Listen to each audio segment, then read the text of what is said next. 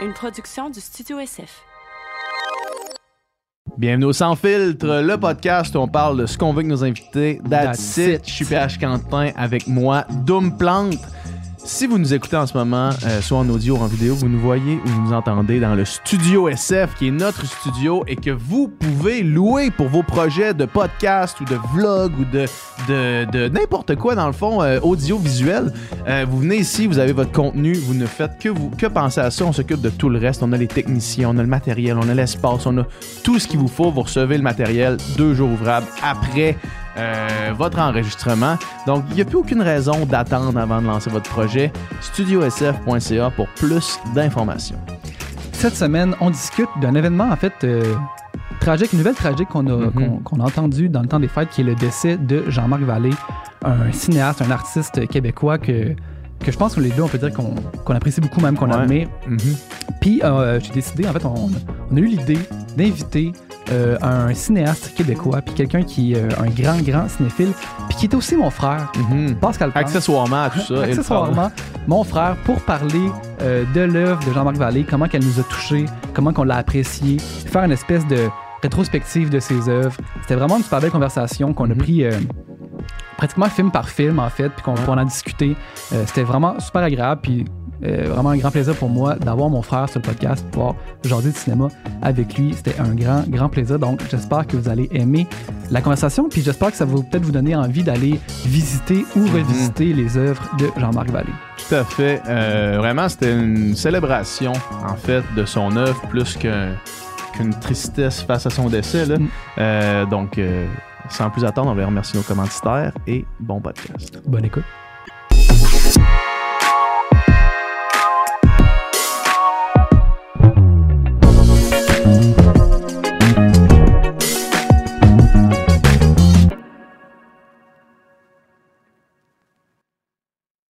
C'est parti. Oh yeah! Yeah, yeah, yeah. What's up, man? Ben, ça fait plaisir. Merci d'être Yeah. là. Bonne année, mon gars, bonne année. Ben ouais, bonne année. Nous autres, on s'est vu il y a pas longtemps. On s'est vu à Noël, on est dans la même bulle, là. On pourrait enlever le plexi. euh. Le familial, ouais, c'est ça, là. On a pas besoin de ça. Euh, on voulait te recevoir parce que, ben, récemment, il y a, il y a une icône du cinéma québécois qui, qui est passée, là. Qui est passé, qui, Qui- a kick qui- the whole bucket. Ouais, euh, Jean-Marc Vallée, puis je sais que, tu sais, en tout cas, moi, je sais que pour toi aussi, c'était quand même euh, un artiste dont les œuvres, mettons, nous ont marqué, là, vraiment. Mhm, J'imagine que toi aussi, là. Ouais, absolument. Euh, fait que, juste, tu sais, on avait un goût d'en parler, puis je pense que comme euh, le plus grand cinéphile que je connais, ça donne aussi à être mon frère, fait que c'est comme pratique. Genre, probablement, le- juste le plus grand cinéphile, point, ça donne à être ton frère. Le, Ouais, gars, ouais. le gars qui, qui écoute le plus de films puis qui, qui est le meilleur pour en parler, c'est mon frère. Fait qu'on va dire, on va l'inviter Ouais. pour en parler avec Ben lui. non, mais ça me fait vraiment plaisir. Puis euh, c'est le fun parce que, tu sais, euh, la, la dernière, c'est la deuxième fois que vous Ouais. me recevez. Euh, Merci déjà. Mais la première fois, c'était un peu plus, on parlait plus de moi. Ouais. Euh, Puis moi, j'aime ça parler des affaires des autres. Tu sais, j'aime ça aussi. euh, moi, je, je- je suis un partageur. Là, la musique qui me fait triper, les films qui me font triper. Tu sais, je suis tout le temps le premier à comme prendre le monde par la gorge puis dire ah, regarde ce film-là, c'est Mhm. malade.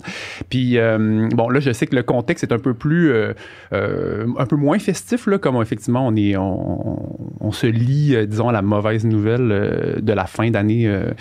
Mhm. quelle mauvaise Mais- nouvelle de fin d'année de marge Je pense que c'est ouais, c'est ça aussi. Mais je pense Mais que bon. c'est surtout dans l'optique de célébrer son œuvre, sa Ouais, carrière. Oui, une vrai. célébration plus qu'un un- en tout cas, Non, absolument. départ, je pense. Puis, puis Jean-Marc Vallée, mais c'est parce que je mentionne ça parce que Jean-Marc Vallée aussi, il était, c'était difficile en entrevue, il n'y avait pas beaucoup ça parler de lui, mais dès que tu le startais sur quelque chose qui le faisait passionner, puis je pense que c'est contagieux dans ses- son œuvre, là, les, les chansons qui le Ouais. passionnent, puis tu sais, il y a- vraiment quelque chose de très, qui irradie, puis c'est très inspirant. Puis Jean-Marc Vallée, c'est moi, c'est ça le souvenir que j'ai, puis je peux peut-être commencer par quelque chose d'un peu personnel. Ouais. Euh, J'allais te demander en fait, c'était Ben, quoi ton, ton ben, premier contact, mettons? ben, déjà, il y a un premier puis un dernier contact Ah ouais? euh, avec, euh, avec Jean-Marc Vallée euh, pour moi.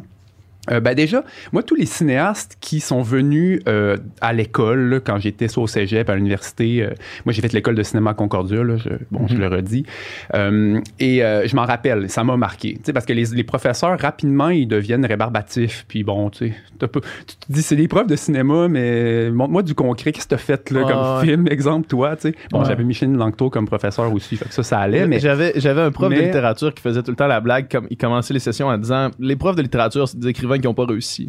Puis il commençait en disant ça.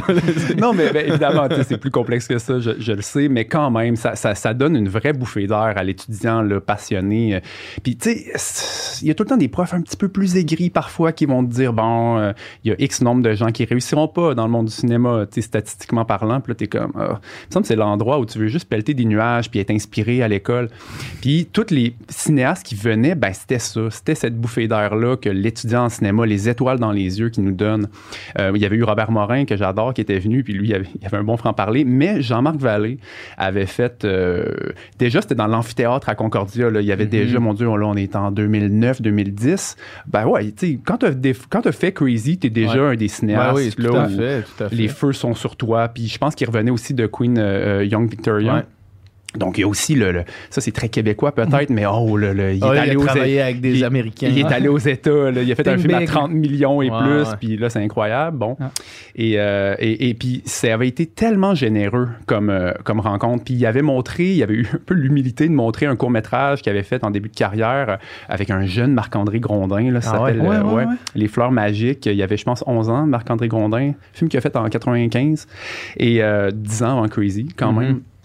Puis, euh, il avait montré ça, il le décortiquait, tu sais, il se prenait pas la tête, il disait, justement, il était un petit peu gêné de montrer, des certaines faiblesses de son film, mais il y avait vraiment une candeur, il y avait quelque chose de très, très, très inspirant dans cette rencontre-là avec, avec cet grand homme. Et euh, puis ça, je m'en rappelle, ça m'a définitivement marqué. Mhm. Puis ses films m'ont marqué, c'est sûr. Puis la dernière fois que je l'ai vu, ben, c'était au 33 tours, il achetait des vinyles. Ah ouais? Donc, fidèle, tu sais, il, il prêche quand même ce qu'il euh, vend, là, comme... euh, Ah ouais. Il doit avoir une collection Ouais. de vinyles quand même impressionnante, ce gars-là. là. Quand même impressionnante. Si euh, on ouais. se fie à. euh, juste les personnes. Juste dans. dans je réécoutais justement hier euh, Crazy puis Café de Flore, puis juste, tu sais, mettons, le- les, dis- les discothèques des, de ces personnages sont quand même déjà pas pires. Fait qu'on peut imaginer la sienne doit être quand même encore plus. Ben, euh, on, on se l'imagine. Puis, tu sais, il y a une mythologie musicale dans l'œuvre de Jean-Marc Vallée. Tu le sens un peu comme. Je veux, je veux juste faire un mini pas. Je me comparerai pas à Jean-Marc Vallée là, tout le long de l'émission du podcast, là, clairement. Mais, euh, mais moi, moi, je fais très. Tu sais, je suis très mélomane aussi, là, mettons, si parallèle on, on puisse faire.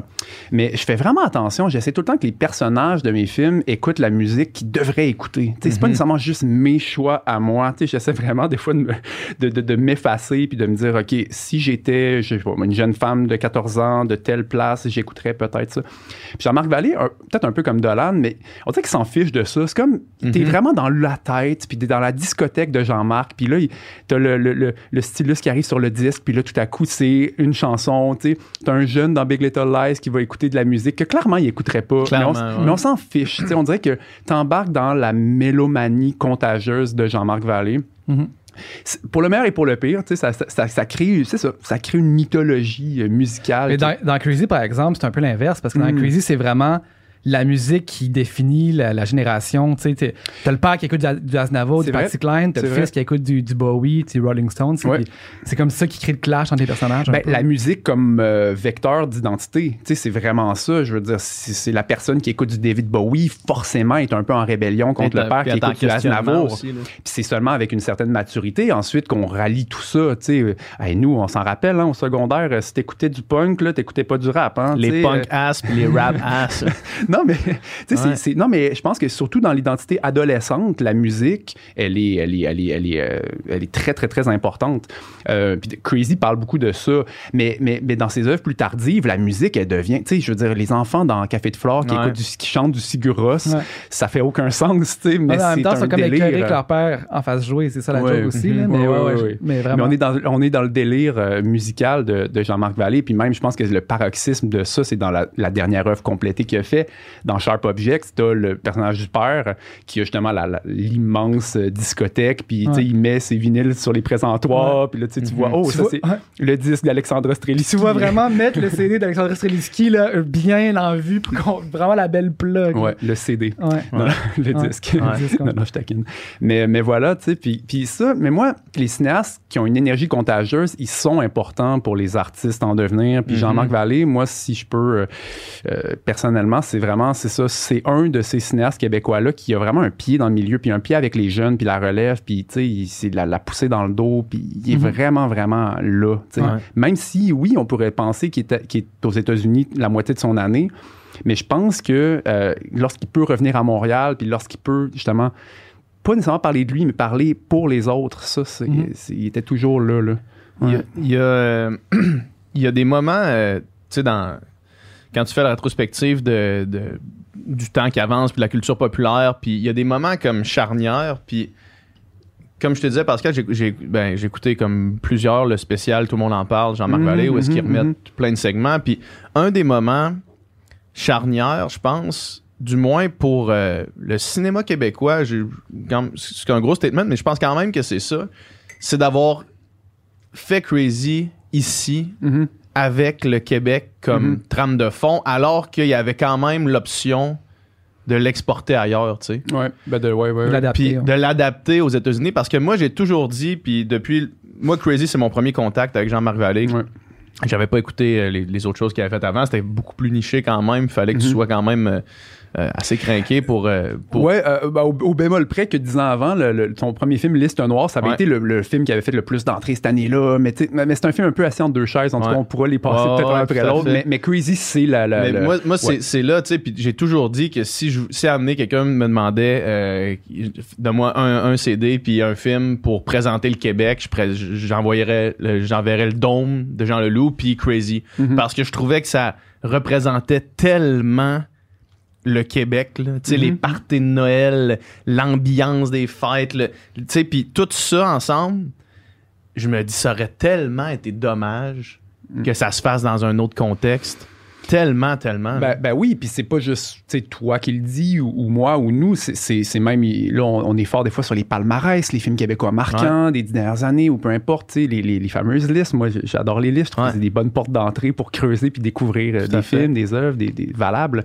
Euh, puis tu sais, Crazy est, est nommé euh, tout le temps euh, parmi les, les films québécois, puis c'est un de ces rares films qui est profondément généreux. C'est pas non plus juste un film euh, peut-être pour la critique, tu sais, je veux pas créer de fossé, là, mais, mais quand même, tu sais, lorsqu'on parle d'un film qui rallie réellement un certain grand public, puis euh, un cinéphile là, peut-être plus Mhm. pointu, 100%. euh, Crazy, c'est- Ouais. c'est complètement un pont. Puis ces œuvres-là, ils sont hyper importantes parce, euh, importantes parce qu'on ne devient pas cinéphile avec des œuvres très pointues. Je veux dire, Ouais. ça prend toujours des, des, des, Des portes d'entrée. Des portes d'entrée, puis Crazy, ça peut être une double porte d'entrée. C'est une porte d'entrée vers le cinéma québécois pour bien des gens, Mhm. puis c'est une porte d'entrée pour un cinéma... euh, plus plus là, peut-être je veux, veux pas euh, sonner comme si je crachais sur un certain mainstream mais quand même tu sais c'est un cinéma un petit peu plus euh, plus euh, poussé, un petit peu plus ouais. recherché peut-être. ben, tu sais, avec, puis avec une patte, avec une griffe unique d'auteur, là, si, on peut, Ouais. si on peut dire. Puis c'est, c'est, c'est des oiseaux rares, là, des films comme ça qui rallient les deux, Mm. euh, les deux fronts. hein. Ben moi aussi, le pre- tu sais, le- ce, ce film-là, c'est mon souvenir le plus lointain d'un film québécois que je me dis, ah, c'est possible de faire des films comme ça au Québec. Mhm. J'avais jamais vu un film d'une ampleur comme ça, puis un film aussi fort, aussi Mhm. touchant, aussi, euh, aussi grandiose, Ouais. puis, puis qui incorporait aussi des... tu sais, jamais on, avait- on avait entendu des, des, des tunes des Rolling Stones ou des tunes de, tu sais, de, de, de Pink Floyd, qui était la musique que j'écoutais à 14 ans Ouais, Ouais. c'est ça. dans des- un film québécois, puis que tu pouvais te reconnaître dans le personnage principal, même Ouais. s'il vit des affaires que j'ai pas vécues pantoute, mais Absolument. il y a sur plein d'autres aspects, on se reconnaît, tu sais, puis justement, le modèle de la famille québécoise, l'espèce Ouais. de... Tu sais, de, de, de, de mère aimante, un peu mère poule, de père un peu rough, de, de, frères qui se chamaillent entre eux autres. Mm. on est, je pense que un des succès de ce film-là, c'est qu'on est une méchante gang à s'être reconnue. Ouais. Il y a un pied dans le folklore québécois Exact, quand même, ouais. effectivement. Puis c'est vrai, je comprends ce que tu veux dire par ça aurait été dommage de le perdre. c'est vrai. Parce que l'histoire, je veux dire, mettons, l'histoire de, de, de Zach qui découvre son homosexualité à travers le Mhm. film, c'est comme. Oui, je- oui c'est universel, mais selon moi, la force du film réside pas dans ça. Ouais. C'est un ouais. des aspects du film, d'après moi, la- selon moi, ça, ça réside pas dans ça, puis ça réside Ouais. dans quelque chose qui aurait pas pu être fait ailleurs. Puis, puis moi, ce, que, ce, qui, ce qui est inspirant dans ce film-là, c'est une certaine une volonté d'être généreux. J'ai, nommé Dolan un peu plus tôt, mais si je peux juste faire un parallèle entre ces deux artistes-là, c'est des artistes qui ont décomplexé un certain intellectualisme de ou une sobriété qui est peut-être un- qui a été un petit peu typique, je dirais, du fin des années 2000, début 2010 dans le cinéma québécois. Là, le fameux euh, cliché là, du cinéma québécois un peu grisonnant, euh, le, réalisme suicidaire même, qui est comme quelqu'un qui avait écrit ces, mots pour qualifier une certaine frange de cinéma québécois. Ben on n'est vraiment pas là-dedans chez ouais. Tu sais. Puis euh, c'est cette volonté d'être généreux, cette volonté de donner du spectacle, tu sais. Euh, ouais, peut-être une insolence. Ouais. C'est, c'est, ça, ça s'en prend des cinéastes insolents, tu sais.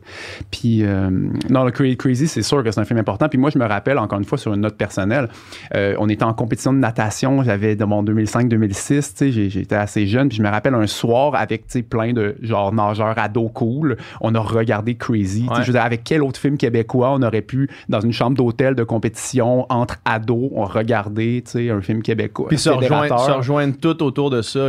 C'est ça, exactement. Personne qui fait c'est de votre film. Non, mais exactement, exactement. Il n'y a personne euh, qui rit non plus du fait que c'est mainstream puis que ça. Mm-hmm. Ben oui, puis mais tu sais, il y a, le- l'identité de Jean-Marc Vallée est un peu en deux chaises aussi. Tu sais, comme je disais, c'est, c'est paradoxalement, c'est un des films québécois les plus importants peut-être des 15 dernières années. Mhm. Euh, fa- facilement. Euh, mais je veux dire, on dirait qu'à la première occasion, il y a quand même l'appel des USA, tu sais, dans l'œuvre de Jean-Marc Vallée, avec des quand même euh, une un- un niveau de réussite euh, partagé, Mitigé, euh, mi- ouais. mitigé un petit peu, tu sais, Young Victoria de son propre aveu, ce qui est donc Ouais. donc là il y a son billet d'or, Crazy lui a un peu ouvert cette porte-là, de la même façon peut-être qu'un incendie a ouvert la porte d'Hollywood à un Denis Par exemple ou, ou autre, ou, tu sais, ou Mommy après ça Mhm. pour Xavier. Euh, puis là, ben, tu te casses un peu les dents parce que là, tout à coup, cette espèce de, de, de- de contrôle-là, cette espèce de cette Mhm. griffe d'auteur dont je parlais, ben, elle, elle se fait un peu en- enterrer là, sais, par par les machine. studios puis par, la façon de faire. ouais. Ben absolument, tu sais. Puis moi, je, je, je l'ai regardé aussi euh, juste en, en- en petite préparation là, pour aujourd'hui, le, le- spécial, mais je la connaissais, l'histoire qui voulait mettre du tu sais, Mhm. dans Young Mhm. Victoria. Puis on dirait que ça me fait rêver de ces fameux films qu'on ne verra jamais. Ben oui. J'aimerais ça le voir, moi, l'espèce de Young Victoria, la, la, Sa version, son la director version- Scott, là, la, première Ouais. version qu'il a présentée. Je me rappelle Ouais. quand j'écoutais ça, parce que Young Victoria, quand c'est sorti, euh, je me rappelle qu'il y avait- qu'il y a- que ça se jasait quand même ici au Québec, qui était pas 100% derrière son Mhm, œuvre, mhm, qu'il mhm. il- il- il la poussait pas tant que ça. Puis même sur le plateau, tout le monde en parle.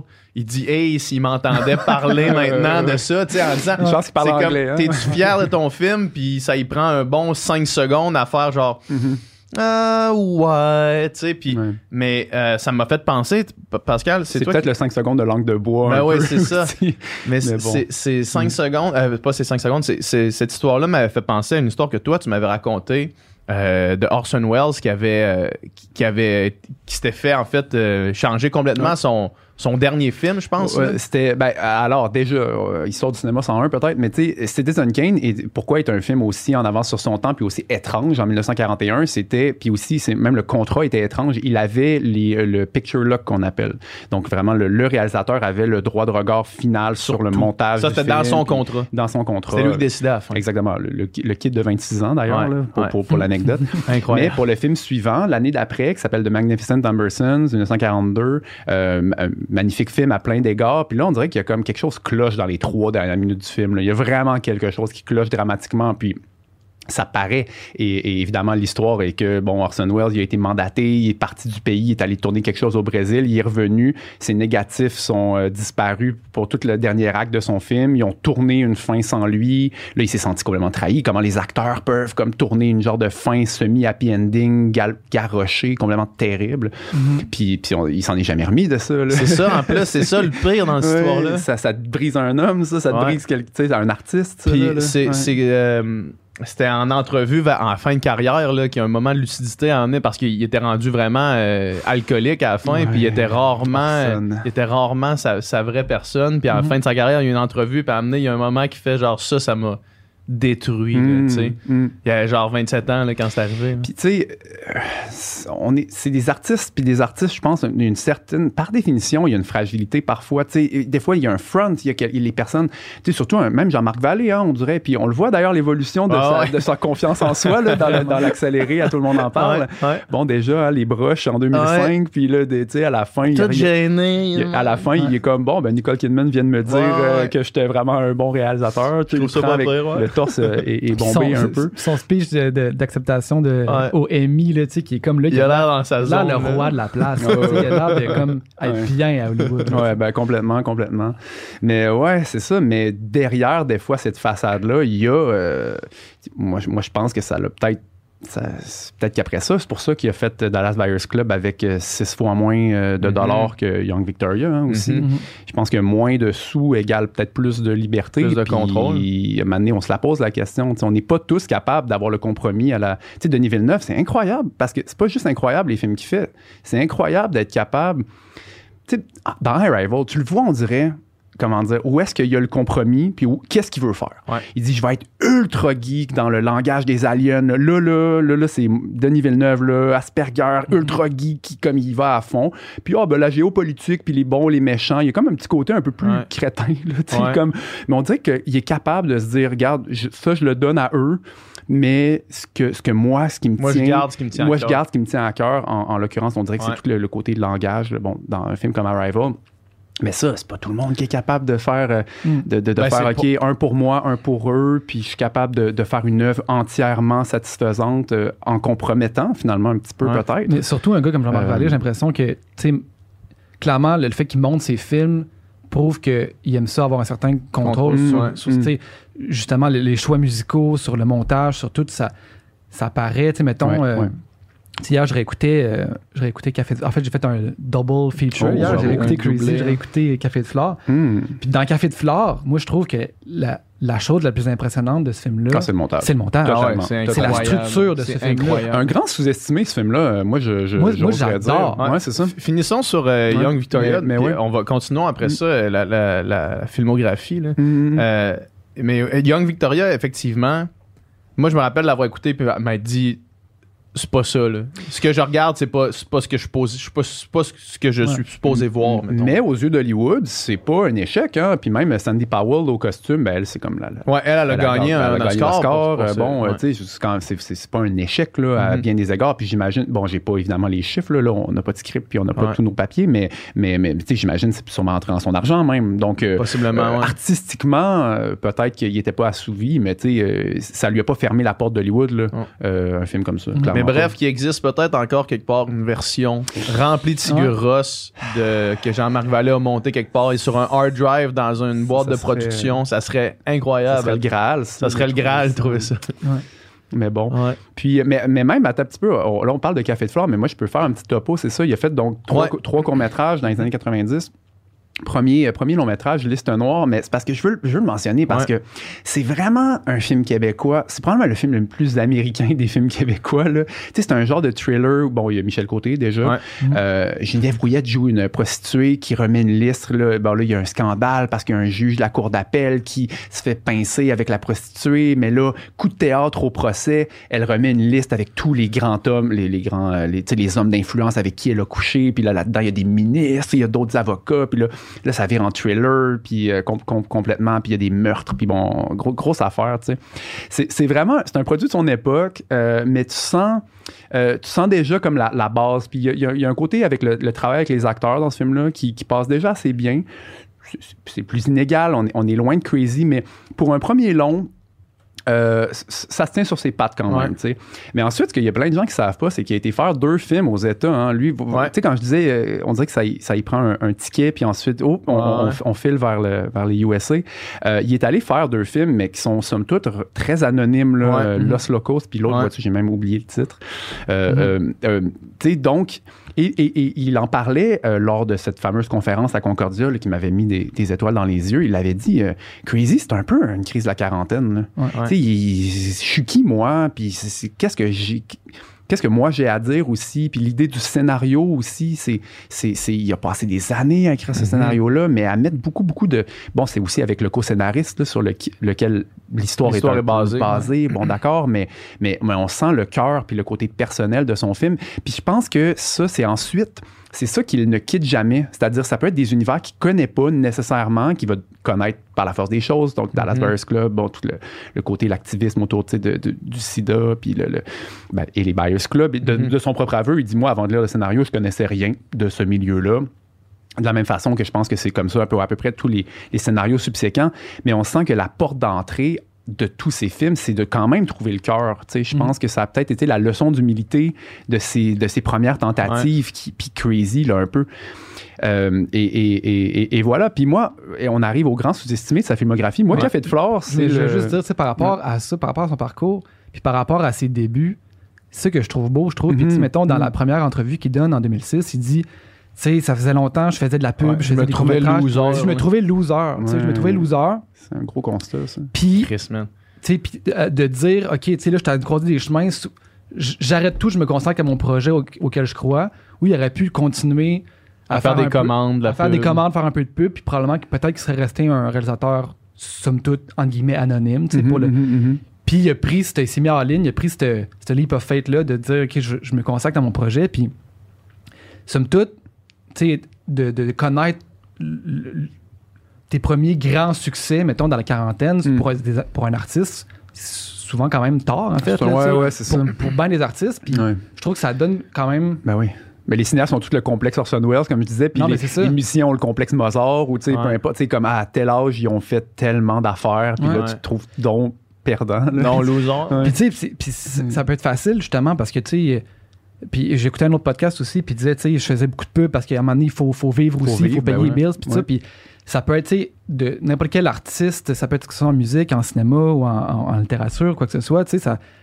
Souvent, quand tu rentres là-dedans, c'est parce que tu as un rêve, tu sais, t'as Mhm. t'as comme un espèce de goal, t'as comme une espèce de quelque chose que tu veux faire. Un feu sacré là, qui brûle. Puis, tu sais, comme comme on parlait de statistiques tantôt, là, ça reste une minorité, ceux qui vont réellement, mettons, atteindre cette espèce de truc-là de vouloir créer une œuvre, mettons, qui va être marquante ou tout ça. Mhm. Mais ça peut être facile, justement, d'amener, tu te, re- tu te retrouves dans l'espèce de quotidien de la vie, puis là, faut que tu payes les affaires, puis là, finalement, tu prends des contrats, puis là, finalement, Mhm. ça, ça devient la chose principale, puis ton rêve, peu à peu, comme, prend une place de moins en moins importante. là.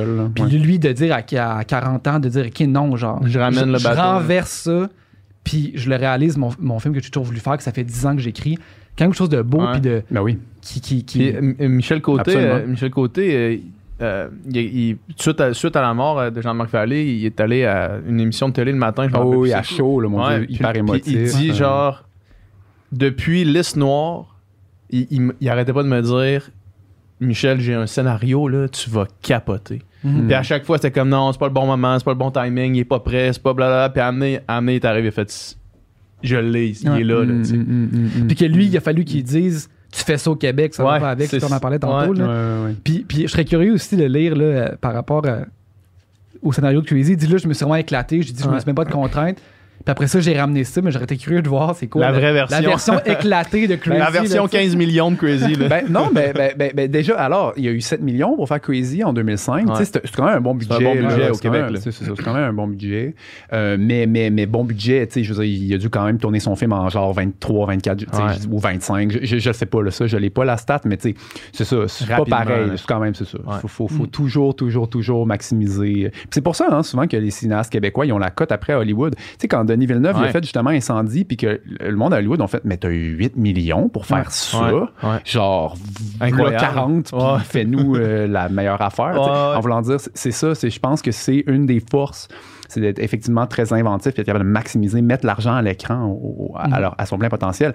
Parlant de ça, ensuite, toute la phase qu'il a faite avec Yves Bélanger, là, tu sais, de Dallas Buyers Club, jusqu'à Sharp Objects, Mhm. euh, il, il en parle quand même assez, assez il en parle pas mal de son modus operandi de, tu sais, de, de Lumière vraiment de- naturelle. ben, c'est ça, c'est ça, de tourner effectivement, de, de focaliser sur l'acteur, de ne pas euh, encarcaner les acteurs dans des mises en place lourdes, tu sais, d'être vraiment euh, euh, très 300 360 degrés, Ouais. souvent l'épaule en lumière euh, disponible. Et, et- mais, mais, mais ça, c'est avec Yves Bélanger, vraiment, il y, a un, il y a un travail en tandem à partir de là, parce qu'il a- il avait des directeurs photo euh, différents à chaque film avant euh, Dallas Buyers Club. Et puis là, ah, tout à coup, il y a comme eu une alchimie, il y a comme Mm. quelque chose qui était capable de faire. Peut-être parce que, tu sais, je veux pas prêter d'intention, mais peut-être parce qu'en fait, ça lui donne juste le matériel pour s'éclater aussi au montage. On le sent que c'est là où je pense qu'il a, Ouais. il y a vraiment un langage. Puis moi, je pense même que Jean-Marc Vallée, j'aurais été curieux qu'il théorise. Tu sais, je veux dire, on dirait qu'il y a une partie de moi qui rêve d'un Mhm. d'un genre de livre où il, où il, sur le montage, là, où il peut euh, vraiment, on peut rentrer dans sa tête, où il théorise. euh, parce qu'il y a vraiment une technique, Jean-Marc Vallée. Je veux dire, Mhm. on ne s'y trompe pas. Là, on regarde. euh, moi, pour compléter ma, la filmographie Vallée, euh, J'avais pas vu Sharp Objects, je l'ai regardé là, récemment, tu sais.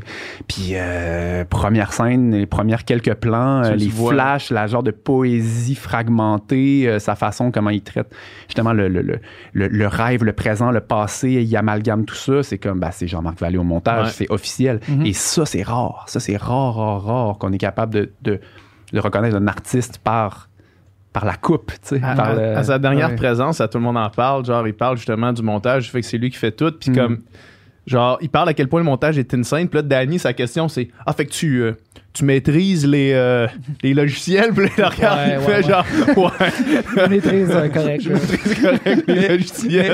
Non, mais oui, mais c'est vrai que ça fait rigoler. Mais la question est intéressante parce que pour moi, un bon monteur, c'est pas nécessairement lui qui clique le plus vite. Non, non, je veux dire, un bon monteur, ça peut être, c'est ça. Non, non, c'est pas, pas de mécanique Oui, nécessairement. c'est ça, exactement. C'est comprendre comment ces bulles de temps-là peuvent créer une alchimie, tu sais, le, le fameux effet Kuleshov, là, tu sais, comme Mhm. comment justement A plus B peut, donner, peut euh, donner un C euh, différent en fonction d'eux. Là. Je veux dire, bon, bref.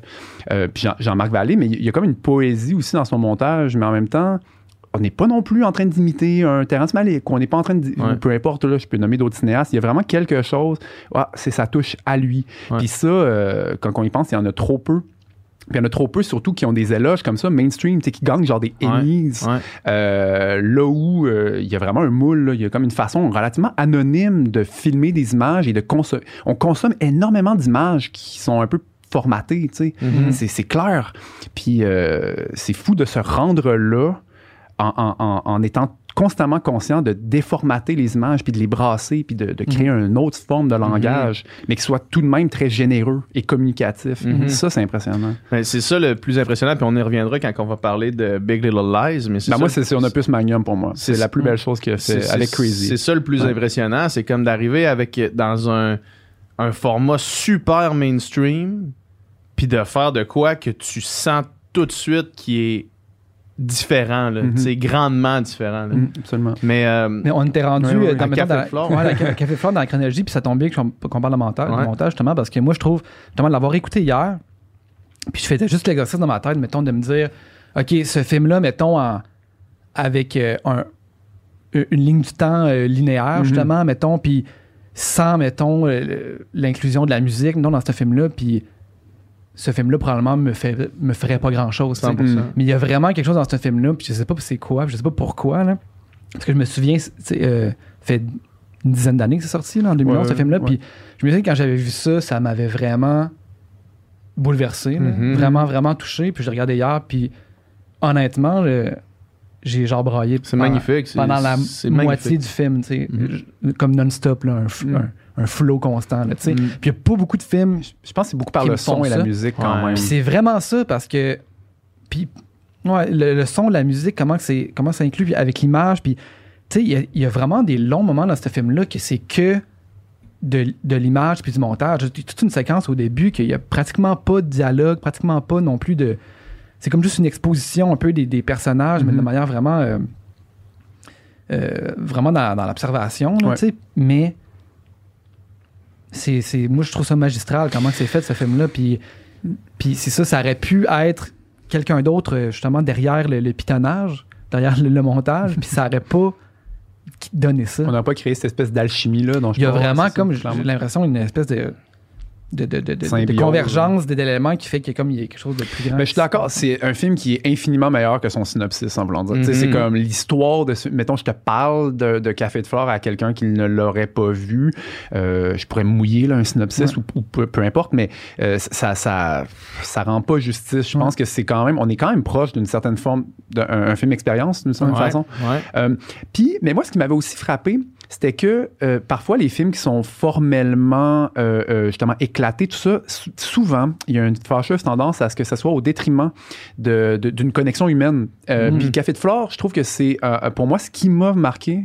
pourquoi je trouve que c'est un film un peu incompris, un peu mal aimé. Je, je me je comprends pas trop pourquoi, mais parce que moi, c'est que je trouve que l'humain passe malgré tout. C'est ça, en fait, le- la grande force d'un café de flore à mes yeux. C'est que, euh, oui, euh, le, le contenant est très euh, stylé, stylisé, mais, mais mon Dieu, il y a quand même des performances d'acteurs dans ce film-là, d'acteurs et d'actrices. Il, y a- il il y une émotion qui est véhiculée. c'est ça. C'est comme si tout cette, cet excès de zèle stylistique, mais sert profondément le Puis, film et son récit. C'est une histoire d'amour, puis une histoire d'amour, c'est tout le temps. Ça peut toujours être casse-gueule parce que ça peut. Une histoire d'amour peut facilement verser dans, dans le quétaine, mettons. Ben oui, ben oui. Puis la différence entre quelque chose de vraiment touchant, puis le quétaine, c'est. la vérité, là. Ouais, ou c'est- ouais. Ou c'est. euh, est-ce que, est que j'y crois, puis est-ce que je, je ressens les émotions? Ouais. Quand tu ressens pas, tu es juste. Ben, tu sais, c'est- c'est comme, on dirait, facile à discarter ou facile à comme. euh, Mhm, mhm, mhm. euh, dénigrer, mettons, mais tu sais, quand que, quand que ça réussit à faire vibrer cette corde-là de l'émotion, c'est comme moi, ça a réussi en esti, ce film-là. Ouais. Puis de ressentir, tu sais, la, la peine du personnage qui vit euh, une, une peine d'amour euh, immense, là, Mhm, tu sais, puis de, mhm, de la, de la comprendre, puis de la vivre.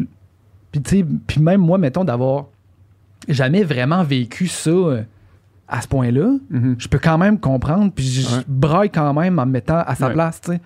Puis, puis lui, sa situation, on dirait que vrai, ça réussit vraiment à nous faire s- ressentir ce que les personnages ressentent, ce film-là. Là, là, je pense, en fait, on en parle puis depuis tantôt, puis je comprends un peu pourquoi le film est mal aimé. C'est parce que toute la- l'autre histoire est moins intéressante, peut-être. Ouais, peut-être. Tout ce qui est Vanessa Paradis, surnaturel, l'enfant, tout ça, bon, on n'en parlera pas trop, Ouais. mais tu sais, il y a comme quelque chose dans ce film-là qui est un petit peu, qui est, qui est inégal quand même. Je trouve Ouais. que les deux trames sont, sont, sont pas peut-être de, de force similaire, donc on, on est comme voué à, Il est facile à critiquer le film parce que c'est facile de dire, ben, ça, c'est moins bon que en ça. en parlant, on Euh, oublie vraiment souvent le, le pan euh, Vanessa Paradis. là, tu Ouais. sais. tu bon. vois, ça- Vanessa Mais, Paradis, je trouve sa performance quand même bonne, Ouais. mais c'est pas à elle que tu t'identifies, c'est pas, c'est pas, euh, Non, non. c'est pas à elle que tu es en empathie, mettons. Ouais, ouais, ouais. Puis l'autre affaire, moi, que j'avais trouvé, je me rappelle, j'étais allé le voir au cinéma quand, quand c'était sorti, une date d'ailleurs. Ah, bon? la fatidique date euh, Ah ouais, de, de où est-ce que la date est arrivée en retard. Euh, mais, euh, mais ouais, une des affaires que je me rappelais m'être dit, c'est d'avoir eu un sentiment. J'étais content qu'il revienne au Québec.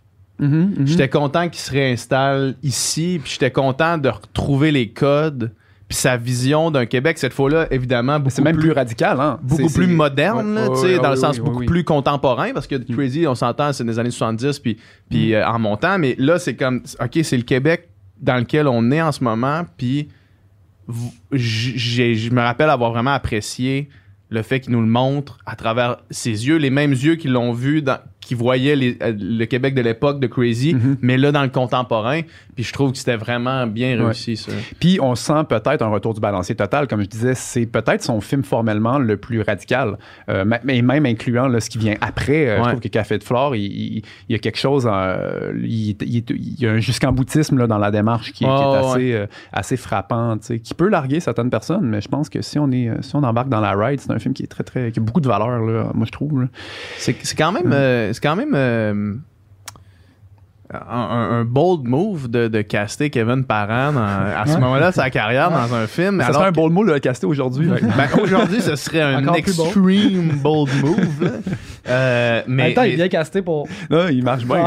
Ouais. Ouais, c'est ça, mais, mais c'est c'est quand même un, c'est un, c'est un bon, euh, bon pari, là, quand même. Ouais. Puis je me rappelle aussi dans, dans pour peut-être, euh, Chlore, euh, Café de Flore. Ah oui, ben tu sais, Crazy déjà, hein, c'est c'est le titre est une chanson. Café de Ouais. Flore, le titre est une chanson. Ouais. On est instantanément, comme je parlais de mythologie musicale, je veux dire, c'est juste que dans le titre de ces films, là, Mhm. on, on peut pas s'y méprendre. Puis là, il est allé avec son Sigur Rós qu'il voulait depuis, Ben, euh, tu sais. qu'il voulait Puis depuis en fait, longtemps. là. il, il était, la musique est tellement, euh, comment t'appelles ça, intradiégétique. Ouais, ouais. Ouais. À Tu sais, en l'intérieur du film. Tu sais, il est toujours à l'intérieur du film, puis les personnages chantent en même temps. Lui est les un DJ, là, tu sais. jouent, tu sais, jou- la, la musique qu'on entend, les personnages l'entendent aussi. Fait que, tu sais, après ça, c'est comme. Tu peux pas couper au montage, là, tu sais. Non. Elle- elle- elle- Ton scénario est Non, là, je pense qu'elle est au scénario, tu sais. Je, Ouais, je- c'est je- je veux dire, euh, bon, encore une fois, pas, pas que je me compare, mais tu sais, plus ça va, moi aussi, je suis capable de dire quand même assez, tu sais, dans tel sens, je les mets au scénario, là, les chansons Mhm, que je mhm. tu sais, souvent, on, on pense un peu en images et en son et en, et en musique et en rythme quand même, tu sais, on- il y a un rythme Mais c'est vrai que au c'est scénario facile de aussi, l'enlever si tu fais juste mettre tout en post-prod. Mais oui. Parce qu'il n'y avait pas de Sigur Rós dans le temps Ouais. de, de la reine ça, ça aurait été Victoria. bizarre qu'il- quand il chante du cigarette, genre. Ouais. Ouais. Non, non, c'est ça complètement. Mais tu sais, dernière chose, peut-être sur ça, sur Café de Flore, mais c'est que je me rappelle, il- il- le film est un peu en deux temps. Il, il y a- quand même quelque chose de très euh, euh, euh, grandiloquent au niveau de la production, mais il y a beaucoup de moments hyper intimes. Puis je me Mhm. rappelle, Jean-Marc Vallée, il a dit, mettons, tu sais, il, a tourné, je pense, dans la cath- cathédrale Notre-Dame. Puis tu sais, il avait pas le droit, puis il s'est juste pointé avec sa caméra DSLR, là, la- sa 5D, puis il a fait les shots. Puis je me rappelle, il avait, il avait raconté ça, tu sais, devant. Donc, encore une fois, le, le jeune étudiant en moi. Mhm. Puis j'étais comme, oh my god, tu sais, genre, il a, il a fait des shots, par exemple, dans la chambre d'hôtel. C'est tout, genre, juste Jean-Marc Vallée avec Kevin Parent. Il n'y a même pas de preneur de son. Tout le son est refait. Euh, avec sa caméra DSLR, tu sais. Puis moi, j'étais comme, ah, mais c'est ça. Alléluia. Eureka, tu sais, la meilleure caméra pour ton film, c'est la caméra qui va te donner ta shot. Puis si t'as besoin de voler quelque chose, Mhm. puis que ça ait l'air d'être un appareil photo, mais pourquoi pas, tu sais? Puis Ouais. c'est un gros film, tu sais, c'est mainstream quand même. Puis Mhm. Jean-Marc Vallée a volé des shots dans l'église Notre-Dame, tu sais, Ouais. avec sa 5D. Puis clairement, il a pris goût parce qu'après ça, c'est devenu son style, là, carrément à l'é- à, à l'épaule, vraiment, vraiment libre, puis les acteurs peuvent. Juste, c'est plus, c'est plus devenu une espèce de. On capte le moment qui se passe, plus que. On set up, on, la, Non, la shot parfaite, là, tu sais. Mhm. Oui, puis je pense que, plus- tu sais, à force de faire son montage, il finit par savoir exactement le- la matière brute. Parce qu'une image peut être un peu entre gros guillemets, inintéressante en soi, mais je pense que il est rendu là, il est rendu tellement en possession de ses moyens au niveau de ce qu'il sait faire au montage que ça lui permet donc cette espèce de Mhm. ces élans-là ensuite. Là, il y a clairement le matériel qu'il a besoin, puis il sait comment aller le chercher. Puis... Mais c'est ça, puis là, pour moi, après, après, il y a la phase Yves Bélanger, comme je te dis. Là, Ouais. De Dallas Buyers Club jusqu'à la fin, là, il y a un Jean-Marc Vallée, il y a un style qui est un petit peu plus uniforme peut-être, mais, mais les sujets sont toujours très, très différents. Tu sais, c'est- c'est- c'est- Moi, ça m'impressionne, ces cinéastes-là, que, qui vont pas nécessairement, film après film, creuser dans, les mêmes, euh, dans le même puits. Tu sais, que tout à coup... euh, tu même un peu forcé à devenir un expert d'un sujet X ou Y parce que le, le, ben, le matériel euh, Mhm. euh, s'y prête, puis ben, t'as pas le choix de faire de la recherche pour pas avoir l'air d'un deux de pique euh, sur ton plateau. euh, bon. Mhm. Mais puis encore une fois, de son propre aveu, Jean-Marc Vallée, il disait Je connaissais pas vraiment tu les, tous les courants aux États-Unis dans les années 80, au, tu sais, pour, par exemple le sida, là, si on est rendu Ouais. à, à Ouais. Dallas Buyers Club, il, il a comme fallu qu'il se, qu'il se mette à niveau. Puis à ce sujet, moi, il y a, il y a un article très intéressant que j'ai lu récemment où ben, le scénario était pas sans faille hein, au niveau de. Il y avait, euh, tu sais, le AZT là, à la fin, là, il dit la drogue en question, là, qui, Ouais. dont il est question beaucoup, euh, qui, qui, qui, qui, qui est très dommageable. là, euh, bon, mais euh, à la, tu sais, euh, à la fin, disons, du film, ils disent quand même que maintenant, le AZT dosé de d'autres façons, tu sais, a sauvé des vies. Puis, tu sais, Mhm. c'est pas. Parce qu'il y avait comme une des co-scénaristes qui était un peu. Qui était sur des théories, qui était un petit peu à côté de la plaque. Puis il y a des activistes qui. euh, il a fait lire le scénario à des activistes, mais à quelques semaines du tournage. Puis là, il y a eu des gros drapeaux rouges, genre, euh, euh, si ce film-là, ce scénario-là est tourné comme ça, tu vas avoir le plus gros backlash de Ah la ouais. communauté. Euh, de tout le, le monde des, des activistes là, contre le, euh, pour le sida et, et tout ça. Et, euh, et puis Jean-Marc Vallée, donc en catastrophe, fait des appels conférences, puis il y a comme, comme, puis il y avait effectivement une des deux co-scénaristes qui ont un petit peu écarté parce Ah que comme les, elle avait comme un petit peu une vision problématique, ouais, c'est ouais, ça. c'est ça, problématique. Ça reste ça, c'est qu'au moment que ça, Mm. lui se bat contre, pour pour utiliser une drogue qui est pas approuvée. Là. Mhm, Fait que ça, ouais. on reste dans des territoires de comme, ok, Ouais. c'est- Ouais. ça marche-tu, c'est-tu tu sais, c'est-tu de la. sais, Oui, oui, oui. Puis il y avait- il y avait aussi des trucs très problématiques avec le personnage de Jared Leto aussi. Puis bon, bref. Et, euh, et, et, et- et il y a vraiment eu une espèce de. Il a déboulé complètement le scénario, puis euh, à trois semaines, là, puis euh, même il a fait des projections tests avec justement des, tu sais, des activistes, des gens influents dans le milieu pour un peu avoir le, le saut d'approbation des, des ouais. gens qu'on dépeint. Tu sais, on peut pas avoir, Ouais. on veut pas avoir l'air de pic-pic, là, représenter un monde que tu connais Ouais. pas, puis arriver avec un esprit un peu colonisateur de comme, ah, on va exploiter la misère, puis le folklore, puis l'histoire de quelque chose. Non, tu sais, tu, tu leur dois quelque chose si tu fais un film sur eux, tu sais, d'une certaine Mhm. façon, sur One Woodruff en, en l'occurrence, et, et bon, et toute une époque. Et, euh, et bref, mais, mais tout ça pour dire que c'est, je pense que c'est cette écoute-là que Jean-Marc Vallée a amené à un film qui aurait pu. euh, puis tu sais, c'est un film finalement, c'est Ben, un grand succès, Dallas Buyers Ce Club. scénario-là se faisait Euh, passer ben, dans les mains de plein de monde. Il y a plein de Mhm, monde mhm. qui refusait ce scénario-là un peu partout. Là. Hum, hum, hum. Puis moi, quand, que, quand que ça a été annoncé, je me rappelle, j'ai vu le trailer pour la première fois, genre que là, c'était comme annoncé euh, Matthew McConaughey, Jared Leto. Ben, puis- c'était l'argument de vente, c'était ça. C'était le stunt Ouais. même d'acteur. Hein. Ah, il Mais- a perdu 45 livres. Mais après Ouais. ça, parce que moi, à ce moment-là, je me dis, crème, un gros film hollywoodien, là, tu sais, euh, avec deux gros acteurs, genre, hein, il doit avoir débloqué le budget. Puis ça, je l'ai pensé jusqu'à récemment, jusqu'à quand j'ai comme appris que c'était 5 millions que tu me disais tantôt. Ouais, ouais, c'est ça. C'est 5 millions.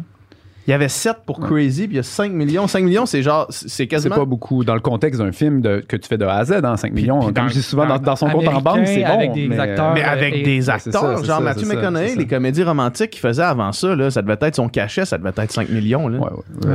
En tout cas, c'était c'était dans le chiffre, là, Ouais, j'imagine. ça a Ouais, pas ouais, de bon ouais, sens, ouais, là, c'est fou. C'est- C'est c'est incroyable. Puis, puis après ça, sais, tu le sais, Pascal, les réalisateurs, souvent, il y a beaucoup de, de direction d'acteurs Mhm. dans la réalisation. là. Tu sais, même si tes acteurs, ils, ils sont excellents, il y a Ouais. quand même beaucoup de direction d'acteurs. Puis je pense que Dallas Buyers Club, c'est un bon moment pour parler de la direction d'acteurs parce que Mhm. ce film-là a gagné deux Oscars, Ben, meilleur deux acteur, ouais. puis le meilleur acteur de soutien. Ouais. Ça, c'est aussi intimement lié au réalisateur quand même. Là. Ben, ben, peut-être, mais tu sais, ben, si je peux faire un parallèle, disons, avec ma propre réflexion sur le, le travail avec les acteurs. Déjà, direction d'acteur, je trouve ça autoritaire comme, comme appellation. Ouais. J'ai- Moi, je.